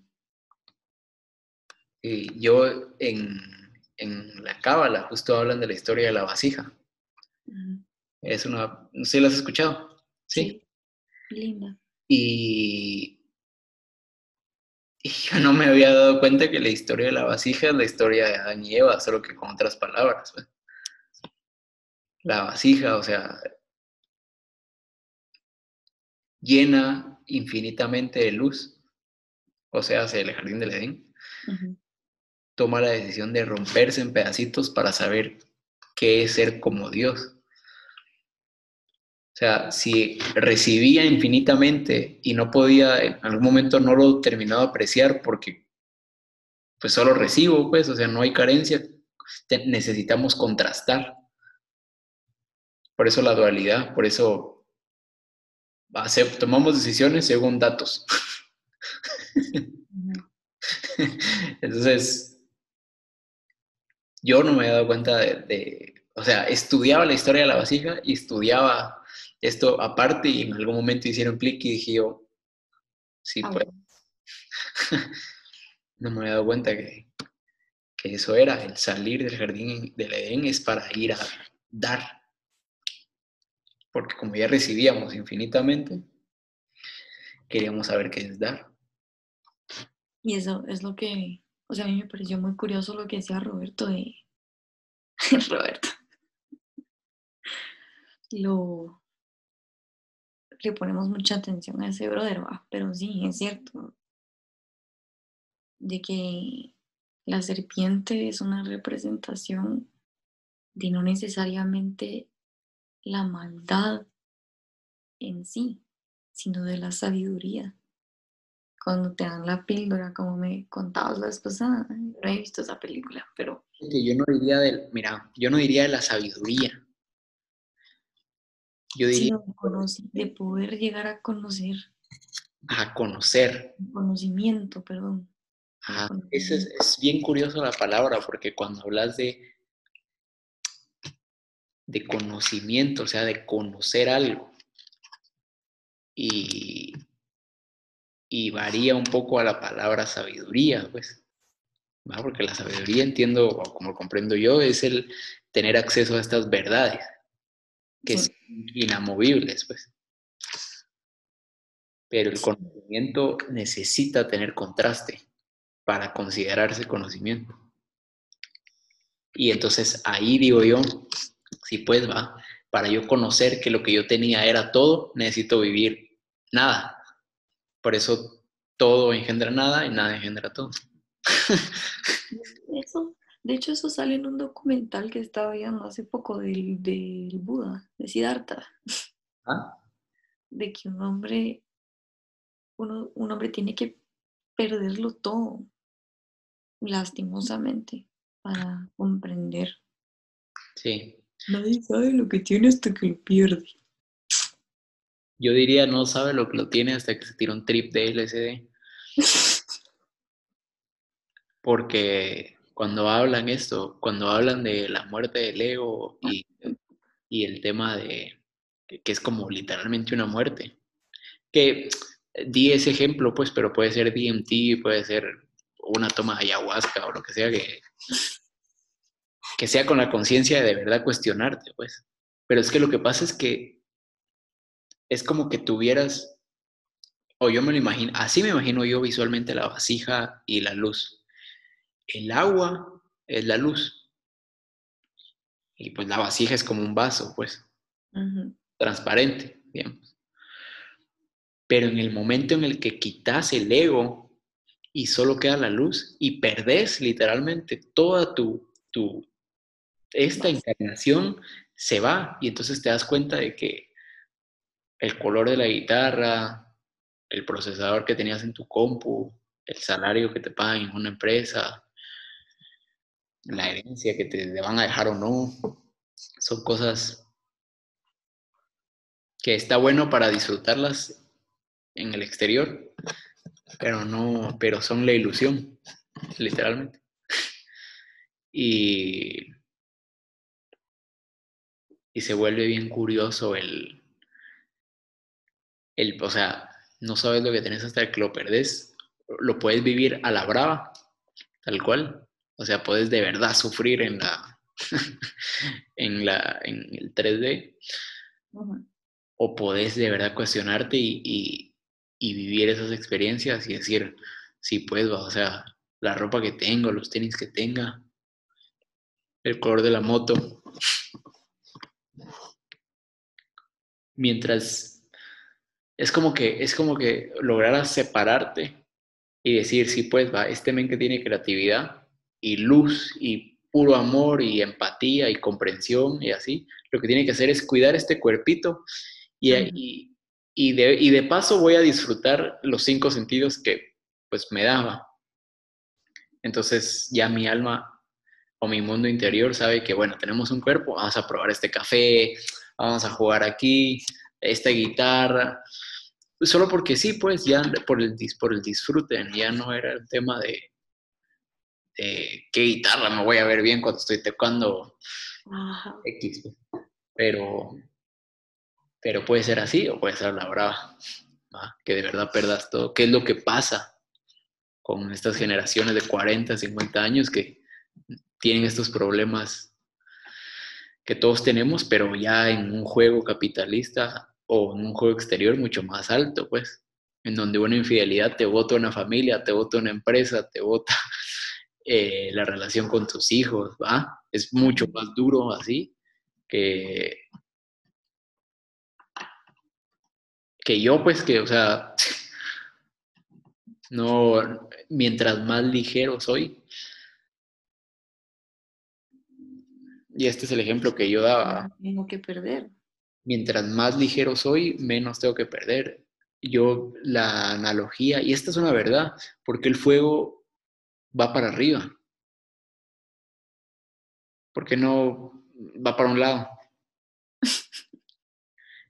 Y, y es curioso porque cuando, cuando estos gases se expanden, se vuelven menos densos y entonces tienen más eh, como atracción a la atmósfera y por eso suben.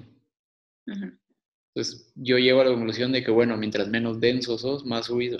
O sea, mientras más expandes tu conciencia, aunque aquí el concepto de expandir es hacer más grande, lo que haces es que el flujo sea, de energía sea más grande, pero entonces te volvés menos, eh, menos denso. O sea, en, algún momento que caminas sobre agua, pues, y tu mano cura las células de alguien más. y luego te hacen una religión, pues, pero eso sí, eso, esos son otros dielenes. no, amigo, ahí no, ahí no nos metemos. son bromas, pero sí, completamente cierto. Lindo. Mm, y, yo justo necesitaba estos espacios. O sea, yo egoicamente necesitaba estos espacios, porque el problema que tengo con la escritura es que la intelectualizo mucho. Ya querés, y también, bueno, a mí me pasa que la quiero perfecta. Ajá, eso. y el detallito, es que esta no rima y es que ah, el tiempo de la, del par Ajá.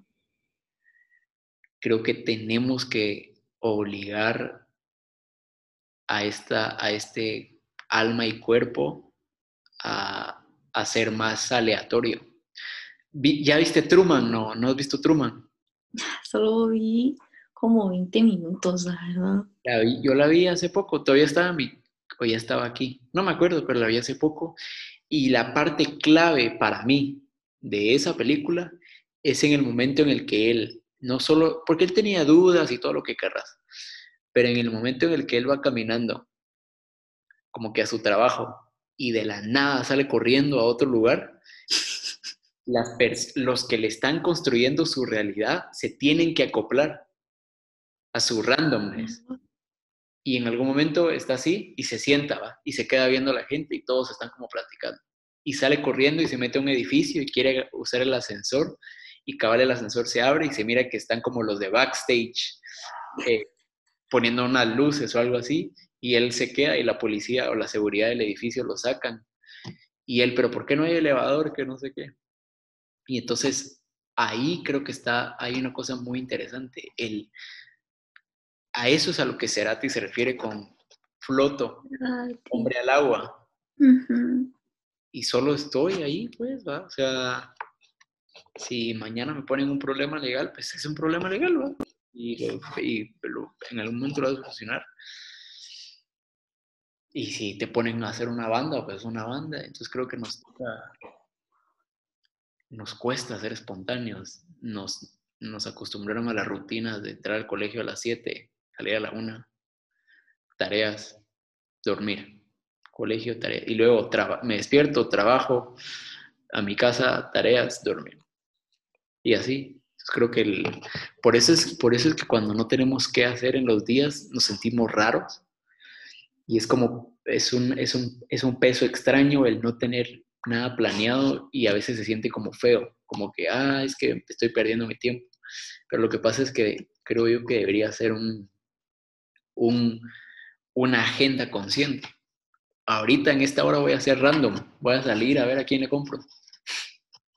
Y voy a agarrar la moto y me voy a ir para donde se me dé la gana. ¿Me explico? Ese randomness creo que ayuda mucho a... A despertar. Sí, como a salir de, de que estás en una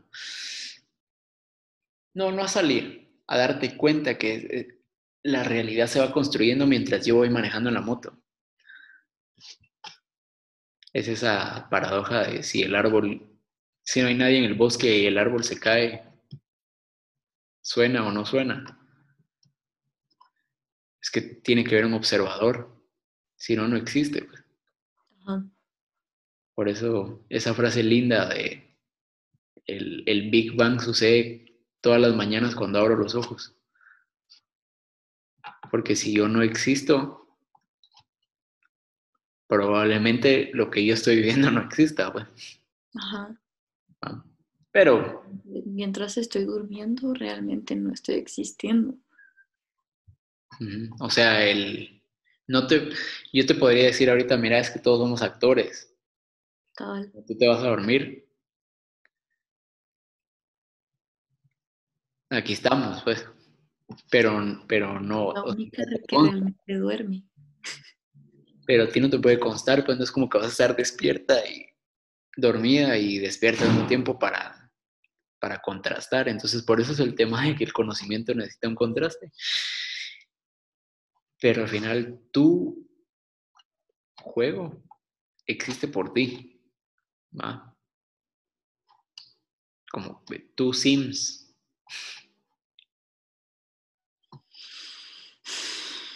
Dura realidad, Porque eso, eso de que decís de, sernos responsables. Mm. Uy, bien difícil de comprenderlo, de aceptarlo hasta cierto punto. Lo digo porque por lo que yo he, oye, por lo que yo he visto en mi exterior y que me sirve para mi interior, ¿verdad? Sea, a mí no me gusta hacerme responsable de mis acciones. No me gusta tener que pedir perdón cuando me confundo. No me gusta cometer errores. No me gusta sentirme la más tonta del cuarto. Mm. O la rara, o etcétera. La verdad es que pues, no estoy acostumbrada, pero hablo en general. Hablo en general, pero y cabal estábamos hablando con, con un par de amigos que me gustó muchísimo esa idea. Cuando tú tenés una comunicación con tu yo superior, con tu conciencia, tenés un nivel de espiritualidad em, constante, porque todos podríamos estar realmente conectados con nuestra espiritualidad, con, con nosotros mismos y así quisiéramos, pero no todos le dedicamos el tiempo. Y dejamos de poner expectativas en las personas y comprendemos que tal vez si tenemos expectativas de los demás, igual pueden fallar. Todo el mundo puede fallar, como yo. Pero si yo tengo algo más arriba a todas estas personas donde yo también estoy en el mismo nivel que estas personas, no soy ni más ni menos, que no falla la perfección de la naturaleza, aunque no sea, sea lo que, que no sea perfecta, la hace perfecta, pues porque la hace equilibrada, como decías. Eh, el sol, las energías que se sienten, el, cuestionarse, o sea, todas esas cosas que vemos en la naturaleza que nos, nos de cierta forma nos obliga a darnos cuenta que si trabajáramos en función a la naturaleza, todo sería muy diferente, ¿verdad? Como que si nos rigiéramos por las reglas que la naturaleza tiene, las mierdas serían muy diferentes. Pero... La, la naturaleza creo que es el ejemplo de justicia. La justicia no tiene que ver en si el león se come la cebra o si la cebra se come el pasto. El león no está pensando, a la puta pobre cebra tiene hijos. Y la otra cebra tampoco está pensando en, voy a contar a, los, a mis amigos cebros y la noche los vamos a ir a partir la madre a los leones. Está mal.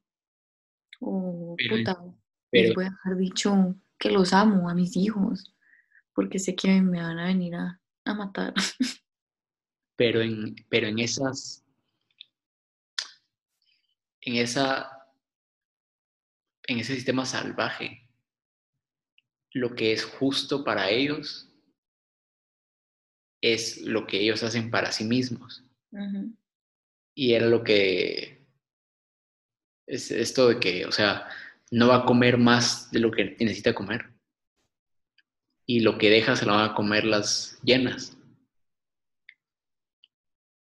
Y luego los, eh, los las aves esas gigantes que no me acuerdo cómo se llaman. Sopilotes.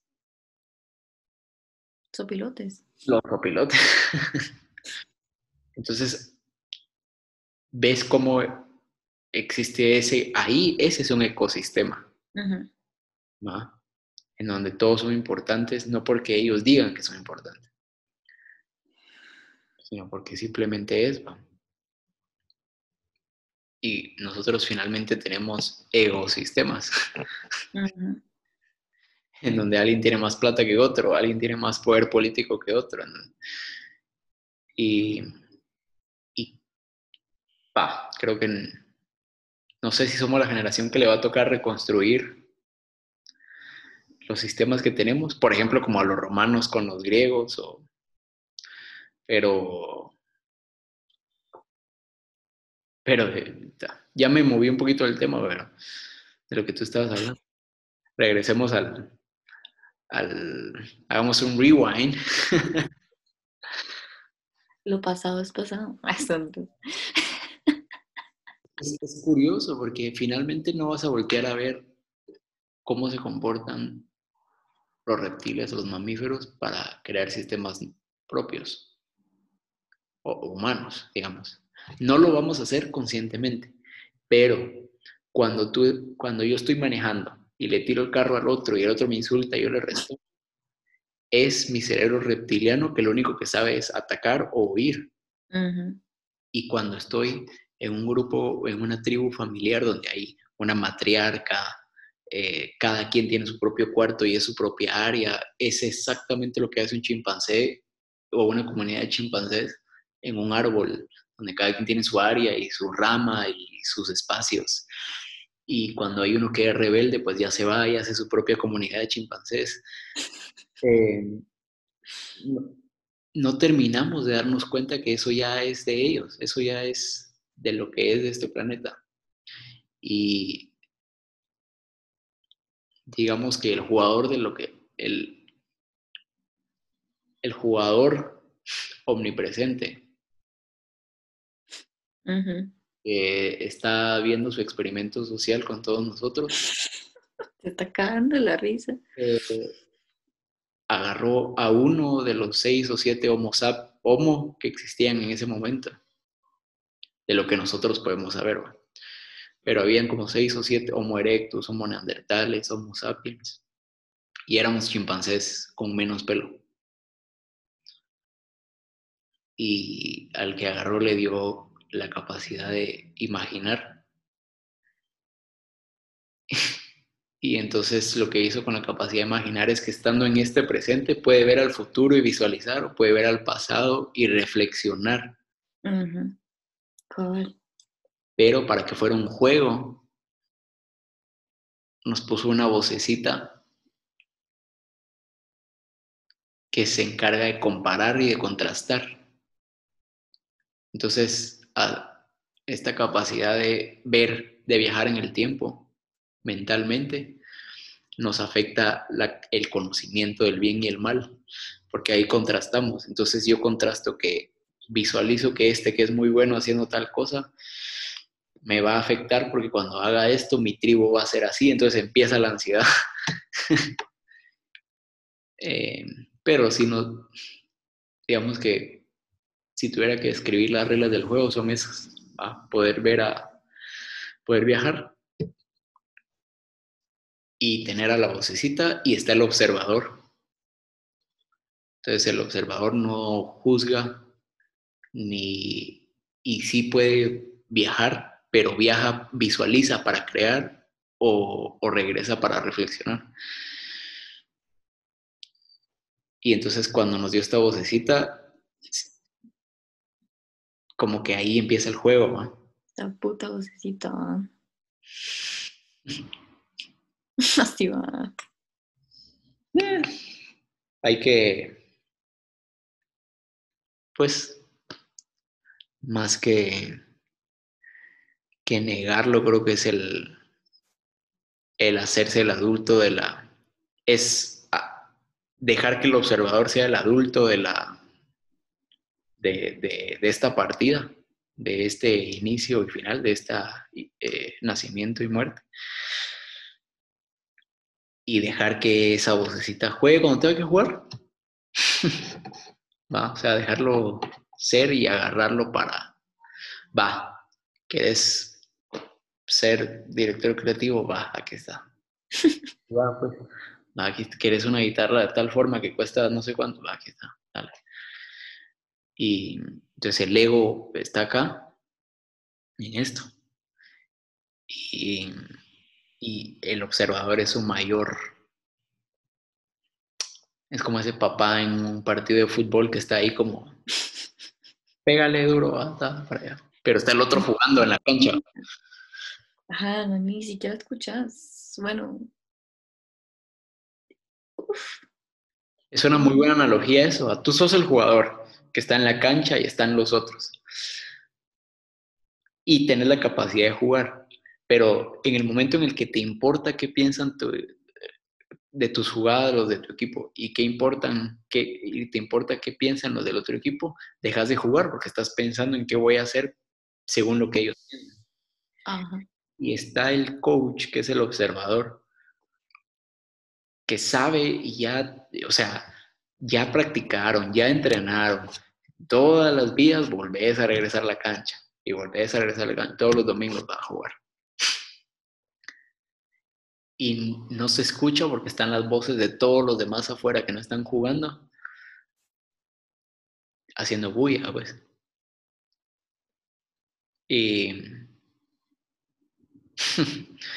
creo que es una analogía interesante. ¿va? Todos hemos sido parte de un equipo y, creo que hemos tenido ese reto de, ah, van a pensar que por mi culpa perdimos porque ya la canté. Y aparte que nadie nunca se va a meter a jugar por vos, o sea, nadie se va a poner la playera y meterse al partido y hacer lo que vos tenés que hacer. Pues. Sí. Es como un tema de owning, ¿va? Lo que embrace. Este partido y, ya, ¿va? Es una analogía curiosa. Es una buena analogía. Puedes sacar muchísimas cosas de ahí. La verdad es que incluso cuando, pues cuando, muchas veces cuando mi mamá, por ejemplo, si se hubiera aparecido en un partido mío de fútbol, me cago en los nervios, pues. Y ya no juego igual. Ya no me muestro igual. Ah, no es lo mismo entrenar y hacer una chamusquita con todos los jugadores que ya están en un partido de verdad, con toda esa presión social, esa presión eh, de cómo te ven los demás, como decías. Ese, es que eso es lo que yo no, lo que a mí me parece como tan impresionante y al mismo tiempo tan ridículo, pues, o sea, pues puedes estar en una chamusca y pasártela genial y jugar y matarte de la risa y jugas bien y lo que sea, y ya luego cuando está toda la gente viendo y cuando hay presión y cuando es que si no sé qué, y, digo yo, pero es lo mismo. O sea, ¿por qué mentalmente no tenemos la capacidad de como switch? Juego y ya. Y pues no te funciona el cuerpo. Ese mismo ejemplo, creo yo que es lo mismo como cuando estás tú en la práctica meditativa y ahí todo es súper claro y estás re bien. Y ya luego cuando estás en el día a día y, eh, eh, no sé, mira, creo que todo muy bien y tal, tal, pero vamos a prescindir de tus servicios. Entonces, ahí es donde cambia tu chamusca a tu partido final de la liga. Todos los papás. Somos seres de, o sea, somos seres sentimentales con capacidad de razonar. Nos siento que somos más de sentimientos que de mente a veces. Entonces, como que puede regir, o sea, puede un sentimiento o una emoción tener muchísimo control sobre nosotros porque creemos. Es tema complicado, porque. ¿Sabes cuál es el ejemplo que creo yo que daría eso? O sea, creo que lo que yo somos seres complicados porque cosas del exterior nos hacen sentir cosas sin siquiera existir realmente. No sé si tiene sentido, pero por ejemplo, este, ah bueno, este, este todavía está, este está nuevo. Es un fósforo. ¿Puede un fósforo someterme a mí? ¿Cómo? Quemándote. Pero tal vez no en daño físico, o sea, solo el estar aquí. No realmente. ¿Y si este fuera un cigarro? Sí, Puedes someterme. creo que sí. Bastante. Eh, Y es un ejemplo muy callejero, digamos, pero mm, yo me acuerdo cuando lo escuché por primera vez, sea, por una mesa ahí, obligarme a hacer algo que tal vez no quiero. No, pero puede un pastel de chocolate cuando estoy en dieta. Sí, un cigarro. eh, una droga lo que sea que estés tratando como de evitar. Y es tonto. O sea, o sea, no es que sea tonto el vivirlo, pues, pero es tonto el, el, el reflexionar en eso. Como algo que está hecho finalmente de, de elementos que están en la tabla periódica, cada elemento hecho de partículas, hecho de diferentes personalidades de moléculas, todos hechos de átomos, quarks y neutrones, que es de lo mismo que estoy hecho yo. Tener una influencia de hacerme hacer algo que no quiero hacer, pero que igual hago. O sea, cómo es que el cuerpo tiene la capacidad de domar sea a sí mismo cuando una idea debería ser más fuerte. Ahí es como... ¿Te acuerdas de Newma, la que te mandé, la canción de Tool? Ajá. Donde está tocando Danny Carey la batería. Yo tuve una, eh, justo cuando yo descubrí ese, o cuando pude ver ese video por primera vez, estaba pasando como, era como un luto para mí, lo viví como un luto. Eh, como, como mucho momento en silencio y un poco como de tristeza, porque estaba tratando, estaba en ese proceso de aceptar que estoy trabajando en un cuerpo. Sí. Y, y como que fue la primera vez que lo pasé un par de semanas así como cabizbajo, digamos. Y yo me miraba al espejo y decía, es que no puede ser que esté... O sea, es como que te obliguen a usar un vaso, pues. El quiero tomar en otro vaso, pues. Ajá. Y, No hay opción. y fue curioso porque cuando encontré el video de Danny Carey, e incluso la letra, pues, va. O sea, que el, el men en la letra eh, literalmente dice, eh, recuerda, estás hecho de eh, un aliento, deseo. y bien curioso, entonces eh, a mí lo que me hizo clic es que en el video Danny Carey es una máquina, pues, con, con la batería. Y llego yo al tema de, sí, pues, va, estoy aquí trabado en este envase, pero se trata de cómo yo lo, cómo lo, cómo,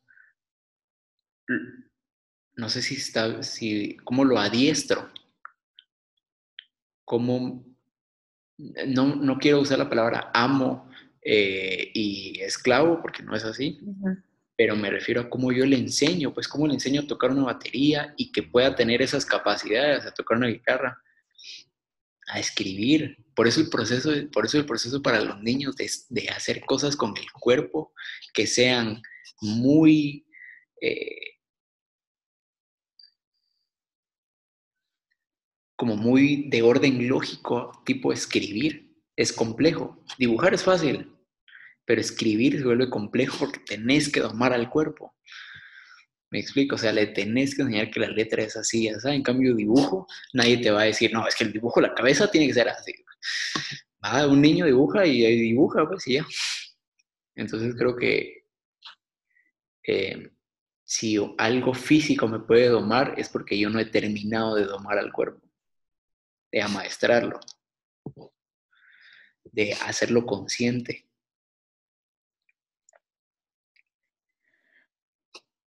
Pues tal vez sí. Es una. Es un. Es saciar eh, una satisfacción Sí. de la manera más inmediata posible. No es realmente el objeto en sí o Mm. el pastel de chocolate, sí. sino es yo quiero Mm. y, y, Quiero ahorita. y voy a hacer. Y no me importa, porque no soy tolerante, porque no soy paciente, porque no lo valoré cuando lo tenía, cuando podía ir a la refri y agarrarlo y comérmelo. Sí. Pero el pastel no es lo que nos controla en sí, sino el, o sea, muchas veces tal vez puede ser que nosotros creemos que que la respuesta está en algo fuera de nuestro cuerpo, cuando es al revés. Y otra vez regresamos a los, a los patrones, a las cosas no resueltas, Sí. a- etcétera, etcétera, etcétera. Entonces, yo, yo no creo, pues, obviamente hay, hay cosas en el cerebro que si las consumimos, obviamente nos cambia, nos cambian las, em, Impulsos eléctricos. ah, como que hay un efecto, hay un efecto químico. Pero realmente no es, o sea, somos muy emocionales, muy sentimentales. Sí, nos- ahí, es, es una palabra muy curiosa porque sentimiento es finalmente lo que siento. E- emo- emoción, así lo aprendí yo, puede que no sea tan así, pero me hace mucho sentido. Emoción es el puente entre la idea y lo que sucede acá. Y el sentimiento es lo que yo siento después de toda la idea, la emoción, y ya me da un sentimiento. Pero justo es eso, nos dejamos llevar por qué va, por qué quiere sentir el cuerpo en ese momento. Y justo, digamos, hoy estaba con un amigo y lo llamaron de que no sé qué cosa, se van a mudar y que el apartamento y que ahorita va pare- parece que, que se va a, a postergar un mes más, algo así. Y terminé de hablar y no, necesito un cigarro. Y, y es curioso observarlo, pues, porque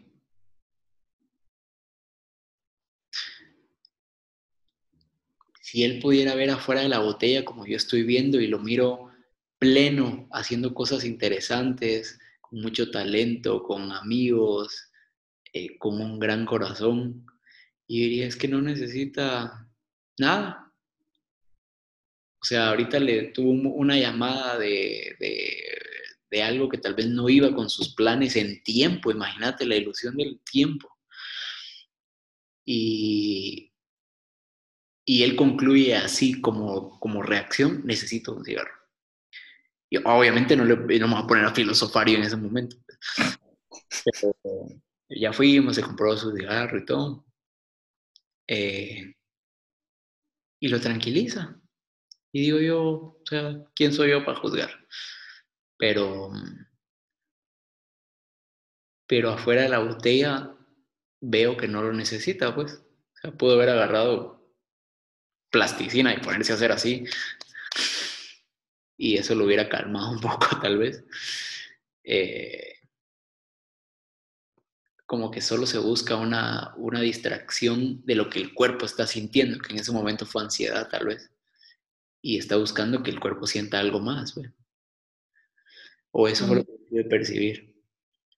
Por, por su- o sea, evadir, Mm, evadir sentimientos, evadir responsabilidades, eh, evadir, verga, me estoy sintiendo mal y no tengo ganas de sentirme así. Voy a sustituir esto y le pongo atención después, le voy a poner pausa un rato. mm, Y el cigarro yo que, yo, yo que fumo y llegué a darme cuenta de que en parte la razón por la cual yo fumaba, aparte de que me gusta, a vos que puta, no lo haría si no me gustara, pero también hay algo detrás de eso que cuando yo estoy fumando, mi espacio personal se amplía. Es el brazo, es el humo que yo saco. Te puedo quemar. Me huele feo la boca. La mara que no le gusta fumar. No le gusta el humo. Hay mucha gente que no soporta, no tolera el, olor. Ahorita me vinieron a sacar la madre porque estaba fumando dentro de mi. Em, no solo lo hago porque a nivel químico la nicotina se sienta bien rica, sino también porque yo me refugio en mi cigarrito y no dejo que nadie se me acerque porque me gusta mi espacio personal em, y no me gusta que me toquen ni nada. O sea, y a lo que voy es de que eh, muchas veces yo intento eh, no sentir Mm. Porque nunca me enseñaron a que, o sea, que estoy sintiendo un montón. ¿Qué hago? Nunca me dijeron, mira, puedes hacer esto, puedes hacer lo otro, puta, no. A la verga, porque lo vemos en el colegio, pues, con los niños. Sí. O sea, solo les estamos diciendo, no hagas esto, no hagas lo otro, no, no sé qué, no, no sé cuánto, pero nunca hay un por qué o para qué. Y no nos dan herramientas de chiquititos para aprender a lidiar con nuestros sentimientos. Obviamente hay un momento donde ya somos responsables de nosotros mismos, ya experimentamos y nos vamos dando cuenta y agarrando eh, de todo lo que vivimos, nuestra propia forma de, de hacerlo, de poder lidiar con eso, pues, pero hay muchas personas, yo he conocido mucha gente que tiene 50 años, pues, y le cuesta lidiar con sus emociones. Mm. No, no, o sea, no importa realmente cuántos años tengas, Sí. todos tenemos un niño interno que le gusta drogar a la mamá y a- al adulto, espérate, al adulto y al papá. Y los pongo a dormir un rato, puta, hago mierda toda la casa ahí. Y hago travesuras. Y, ay, hombre, nada. Me voy a mamar con este cerote y mi novio no se va a enterar. O sea, ejemplo superficial, pero eh, y es otra vez esa vida de secretos, otra vez esa vida de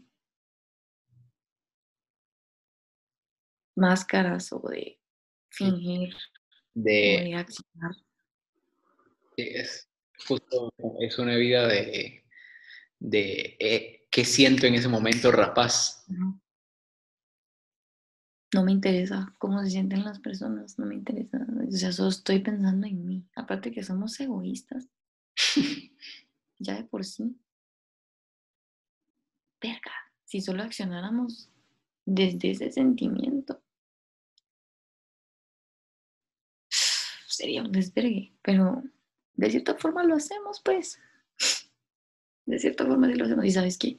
Dicen que el ego es miedo. Y que el, el miedo es falta de fe. Independientemente de fe a ti mismo, fe en lo que crees, fe, lo que sea. No tengo que agarrarme, no tengo un salvavidas. Tengo miedo. Es curioso porque lo que el miedo causa, si el miedo causa incertidumbre y es porque no tengo en qué agarrarme, es por eso que acumulas cosas y te apegas a las cosas porque a eso sí te puedes agarrar, porque es la ilusión de que esto físico sí lo puedo agarrar. y entonces suceden cosas como obesidad, eh, eh, no sé cuál es el nombre, pero cuando guardas muchas cosas en tu casa. Acumuladores. Acumuladores, eh, relaciones como codependientes de si no estás. Y. A la puta, sí. Y todo es por miedo. A simplemente soltar, pues, y si hoy no hay plata, pues no hay plata, ¿no? Mañana. Okay. ¿Sabes? ¿Sabes? No me acuerdo quién me dijo, pero que nosotros somos codependientes por naturaleza. Es que esa nuestra naturaleza es mamífera. Ajá. Ajá. Y, o sea, ves videos o vas al zoológico y ves a los chimpancés y dices, no puede ser que nunca nos digan que, o sea, tener un cuarto, que tener una tribu, que tener una familia, el simple hecho de generaciones anteriores, o lo que yo veo en mi familia, por ejemplo, nos cuidamos entre familia y todos los demás son amenaza. Ah. Y, y lo comprendo porque es nuestra naturaleza. Es ser un chimpancé, pero con capacidad de hablar. Pero yo decido quién es mi familia. ¿Va? Y, y no me da miedo, digamos, el soltar a un familiar. que es ese tema de tengo que estar cerca porque si no, ¿quién me va a sostener? Y y eso, eh, eso justo eso que dijiste, el ego en sí es miedo porque es esa parte natural de la tierra, de, la encarnación. O sea, a modo de fórmula yo diría ego es igual a cuerpo o conciencia del cuerpo, igual a miedo, igual a apego, igual a todas las cosas que suceden, vergüenza, expectativa, culpa. Eh, y todo lo material, o sea, ego es la separación.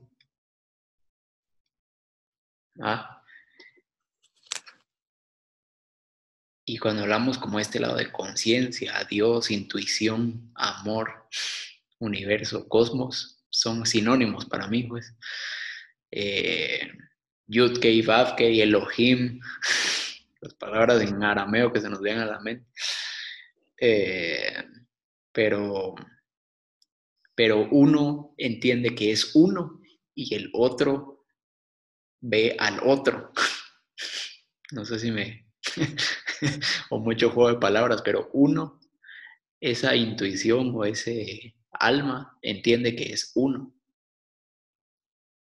Entre todos, o sea, lo mismo que le da vida a esta llama que está prendida ahorita o a esta planta o a los electrones que mantienen juntos a un libro. Soy yo, pues. Y el otro lo que entiende es que esto es un libro y este soy yo, entonces yo como me quiero ver inteligente mantengo libros en mi casa. Y el otro entiende que mientras este sea yo y yo lo deje libre y lo comparta y lo saque a otros, yo estoy llegando a más lugares. Ah.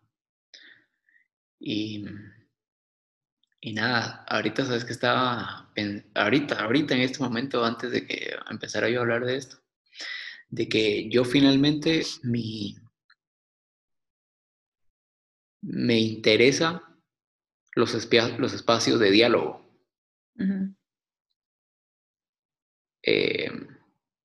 La razón de la casa finalmente es para tener una excusa física. Y lo que me parece curioso y ahorita es un momento de agradecimiento para mí, es que en mi chance, la que es coordinadora de mi equipo, filosofamos. Literalmente platicamos y nos vamos a... Eh, está yendo el psicólogo ahora.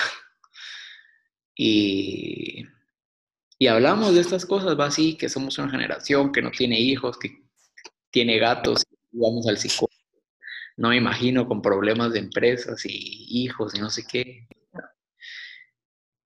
Y aparte, antes de que nos conectáramos aquí, yo estaba conectado con el Ale. Y ese también es un espacio donde hablamos de, tenemos este juego A, capitalismo, educación, penitenciario, yo qué sé, cómo nos movemos a juego B. Ah. Y antes de eso estaba con Adrián, que es el fotógrafo de la agencia. Mm, sí, me recuerdo. Y, y estuvimos ahí sentados un montón de tiempo filosofando. Y ese es el sense making que yo necesito del por qué la casa, por qué ese trabajo. ¿Ah? Eh, y me parece curioso, las personas con las que yo... Esta es mi condición. Si tuviera que hacer un sense making de por qué hago las cosas, el por qué tener amigos humanos a los que yo pueda, eh, con los que yo pueda interactuar, no es para juntarme a,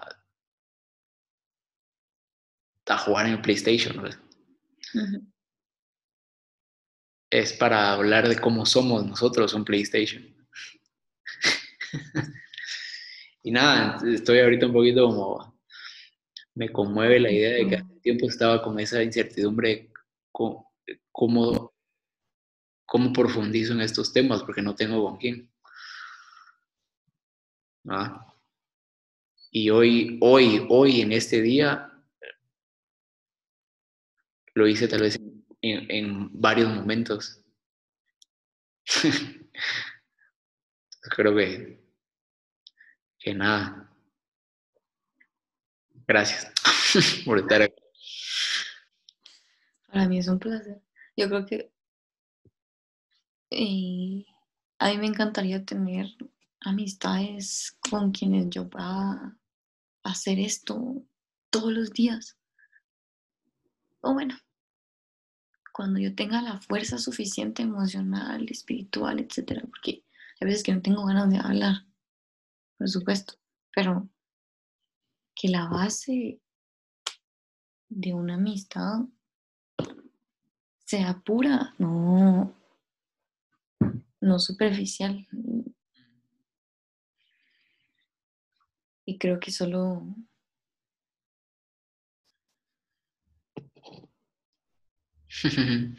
con un par de personas he logrado esto y por eso es de que, bueno, aparte que no soy muy buena teniendo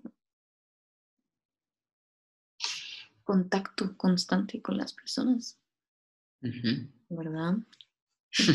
Tú sabrás. Me pasa.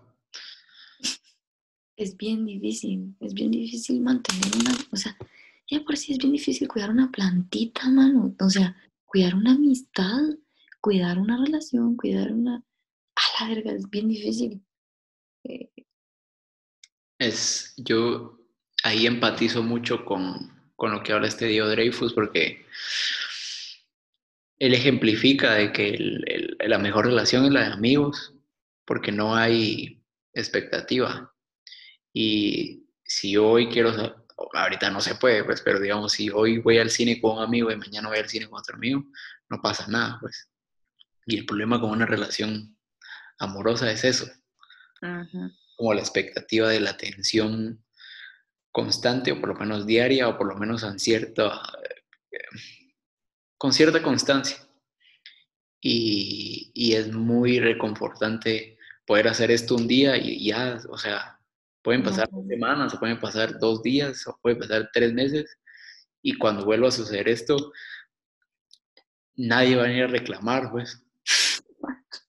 Ya solo no se hizo, pues, y ahorita se va a hacer. Entonces creo que eh, nos cuesta mucho, por eso hablo de que nos cuesta la espontaneidad, o sea, tenemos que aprenderle a Truman y agarrar un día y salir a correr porque se nos da la gana, pues, o agarrar la moto o, lo que sea, creo que nos encanta el rutina porque nos gusta que nos digan qué hacer y ajustar al cuerpo a que, es constante y entonces se acostumbra a la atención constante también cuando creo que, que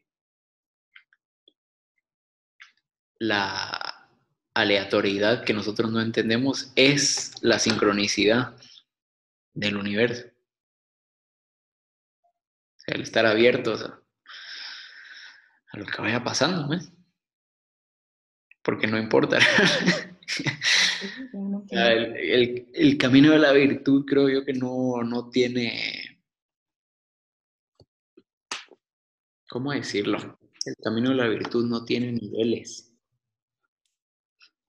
en donde cuando llegues a cierta plata, o cuando llegues a ciertos amigos, o cuando llegues a pareja, el camino de la virtud creo que es un tema de cómo traigo yo más luz a estas escenas y a estos personajes y, a este guion que me toca en este preciso momento y ya apagando la vocecita de es que te tenés que ver inteligente o es que eh, qué vergüenza, o es que, yo qué sé. Yo admiro mucho a la gente que de la nada pueda bailar y bailan, pero bailan en serio. Wow. Porque yo puedo bailar tipo fregando y lo que sea, pero así tirarte los pasos prohibidos. Eh, Quiere huevo, ¿no? por eso siento yo que en las fiestas, las fiestas de verdad, las, o sea, no las yo personalmente nunca he sentido así en una fiesta de reggaetón, pero como las fiestas donde la Mara está consigo misma, pues, o sea, solo pasándosela bien y ya, se siente el, se siente como que estuviera bajando mucha luz, o en otras palabras, en palabras más callejeras, se siente la buena vibra, pues. Ah. fíjate que este es un insight. En las cosas de tecno no hay acoso. Ah, ¿En serio? Porque todos bailan solos, pues. Si estás en tu trip, en cambio en, una onda de, reggaetón, todos quieren conectar. Ah, pues no. Bueno, siempre hay más de algún imbécil por ahí en esas fiestas, pero entiendo tu punto. O sea, en reggaetón es muchísimo más. En, en tecno, en lugares así, en Santo, por ejemplo, todas las chavas están así solitas, pues, en su trip. Y incluso son pareja y uno anda por acá y el otro por allá. Entonces me parece muy, muy interesante el, feeling que te dan. Ah, en cambio vas a, un lugar, al cuto, y hay reggaetón súper perreando y no pueden voltear a ver a nadie porque no sé qué, es como extraño. Siento que musicalmente también, la música también te pone en ciertos ambientes, ¿va? Ah, sí, influye muchísimo. Una es más baile de apareamiento reproductivo y otras son más, eh, yo qué sé, internalización, otras son más socialización, pero... Pero nada, creo que depende de que también toda la conciencia detrás del acto, si de verdad te gusta el reggaetón y vas a pasártela bien, órale. Pero si hay Mara, es mucha Mara la que va en un ambiente así con la idea de conectar, pues y empatizo porque también he sido, he sido yo. Ah, pero, pero es un tema de, de verlo, pues. pues sí. De O sea, y realmente que ahorita no tengamos como la misma libertad de salir mm. que la que teníamos antes. Yo no lo veo como Mm, un impedimento. ¿Qué cosa? No lo veo como algo que me impide. Eh. Pero me perdí, como un impedimento de qué cosa. El hecho de no poder salir. a puta. Vámonos a pan, a. Ajá. a vamos, a, vamos al barretal. o sea, esas mierdas no tiene que ser, o sea, a huevos. Es muy, ¿cómo te explico? O sea, como que es muy fácil venir y se, escucha como muy fácil de pensar la mala, de venir y decir, ah, puta, es que hay que intentar cosas nuevas, hay que hacer cosas nuevas. eh, pero no necesariamente cosas, intentar cosas diferentes significa intentar cosas gigantescas. Mm. O sea, creo que ahorita que no puedo salir, que no podemos salir, al menos yo, eh, no, por supuesto que me hace falta, me hace falta el contacto físico con personas que quiero abrazarlas, o una plática de estas así en persona, por ejemplo, pero intentar un cambio en mi rutina del día de, de hoy, por ejemplo, cocinarme panqueques, can- intentar cantar una canción, aunque no, me, aunque no sea buena cantando. Y, puta, no sé, o sea, como que mucha gente dice, ah, la verga, no, es que yo no voy a intentar escribir porque no soy buena haciéndolo. A la verga, no voy a intentar pintar porque no, no nací para eso. Pela la verga. Ah, no voy a intentar escuchar otra música o, o- o- sea, como que la gente cree que tiene que ser excelente para poder tener el derecho a intentar hacer algo diferente. Y creo que no es así, o sea. Y entre más vas aprendiendo e intentando cosas diferentes, más ganas de vivir te dan, más ganas de compartir. Eso que decís tú, de compartir con diferentes personas lo que tenés dentro, es tu lenguaje del amor. Así es como lo veo yo. Em, porque sería muy egoísta quedártelo para ti solito. ¿Con quién lo vas a compartir? ¿Me entiendes? Con, con Darrell, con Thor. Pero no te van a responder con palabras. pues. A huevos que con sus cariñitos que te hacen. El proceso de experimentación o de observación, cómo reaccionan, es eso. Es, pueden ser palabras o pueden ser simplemente gestos, ¿va? Pero el expresarme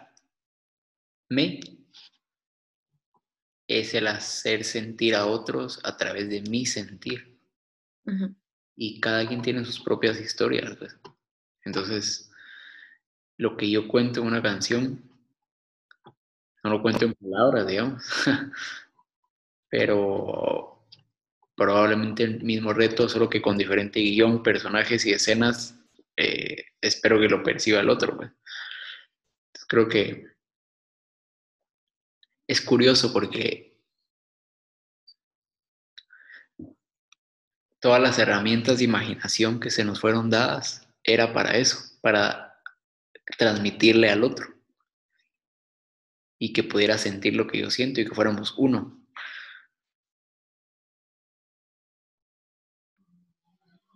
Que pudiera sentir lo que yo siento, o sea, que pudiera ser empático, compasivo. ¿Ah? Ay, Perdón, ¿Qué?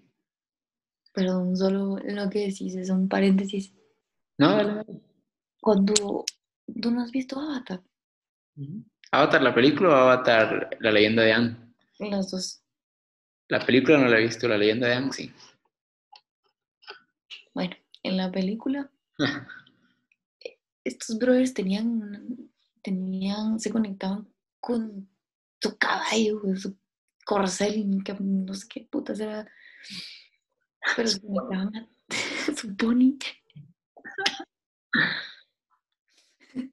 Se conectaban a través de, o sea, como que ellos tenían una trencita y se abría el pelo y le salían como unas, como que si fueran medusitas y unas patitas y la conectaban con una parte del, del pony y las unían.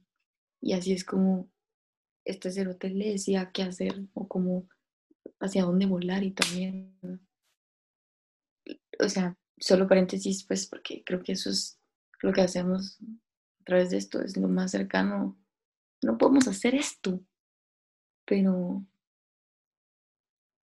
podemos... No podemos hacer eso, pero te puedo contar una serie donde hay un avatar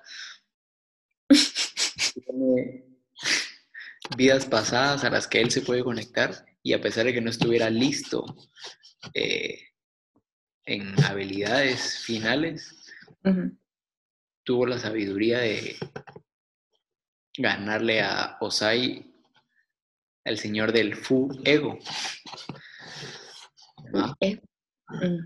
y, y, esa historia del camino del héroe es la que vivimos diario. Yo, mira, siempre se habla del, camino del héroe, eh, lo de la vasija y la luz. Lo de, lo de eh, Adán y Eva y lo que sea. Y hoy escuché esta teoría loca. Creo que cuando abro los ojos sucede el Big Bang y sucede Adán y Eva y sucede todo eso. Y durante el día es el camino del héroe.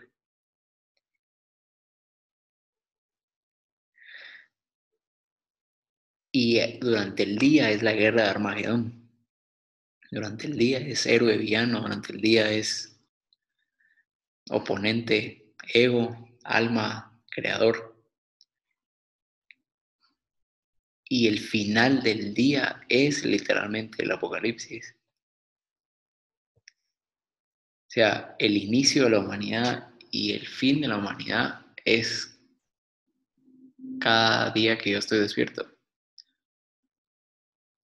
Entonces cuando yo me despierto y me doy cuenta de que todavía hay otro día para intentar la guerra de Armagedón, es otra chance. Entonces, todos los días o cada día individual trae su batalla para mí, pues. O sea, el lunes trajo algo, el martes me trajo otra cosa. Lo estoy diciendo como un sustantivo, o sea, el personaje martes o el personaje miércoles, el personaje jueves, me trajo algo para corregir. Y entonces por eso digo yo que es una guerra de Armagedón todos los días, porque ayer corregí algo, hoy corrijo otra cosa, mañana corrijo otra cosa.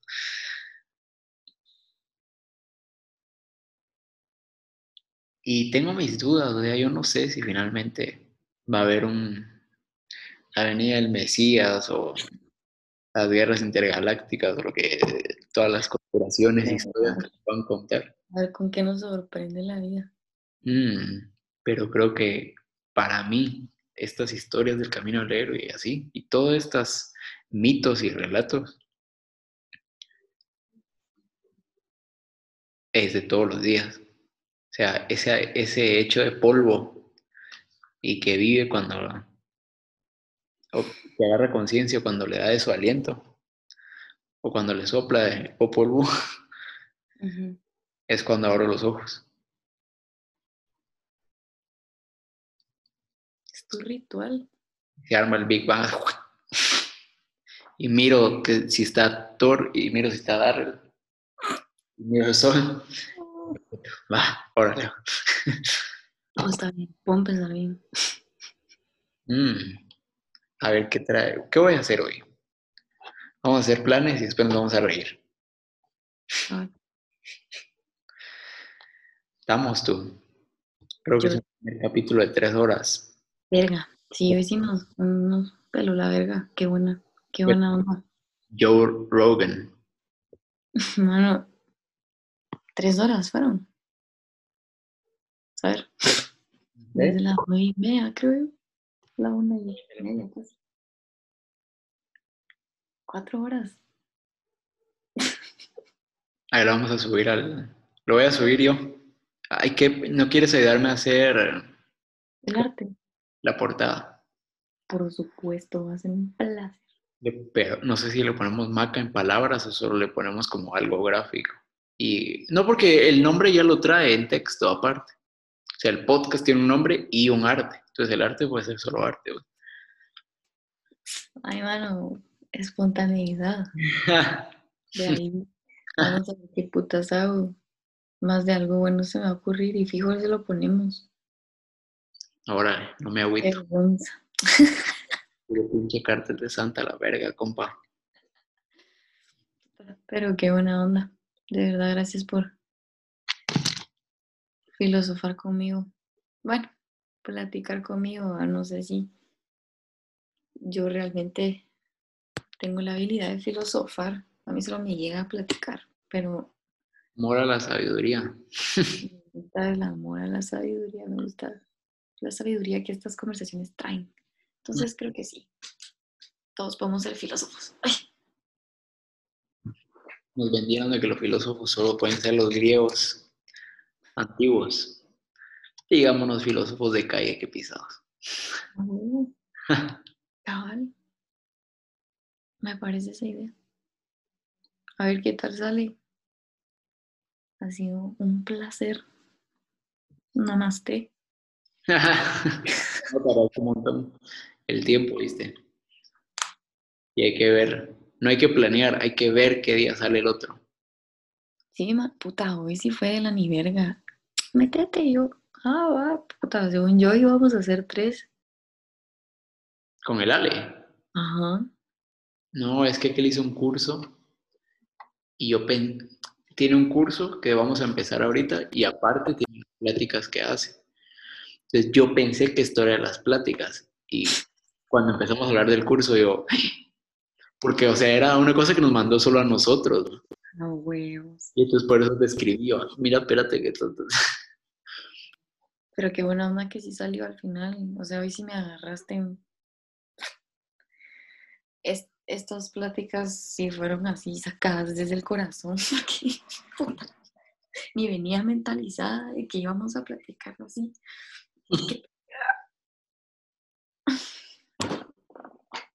Me parece.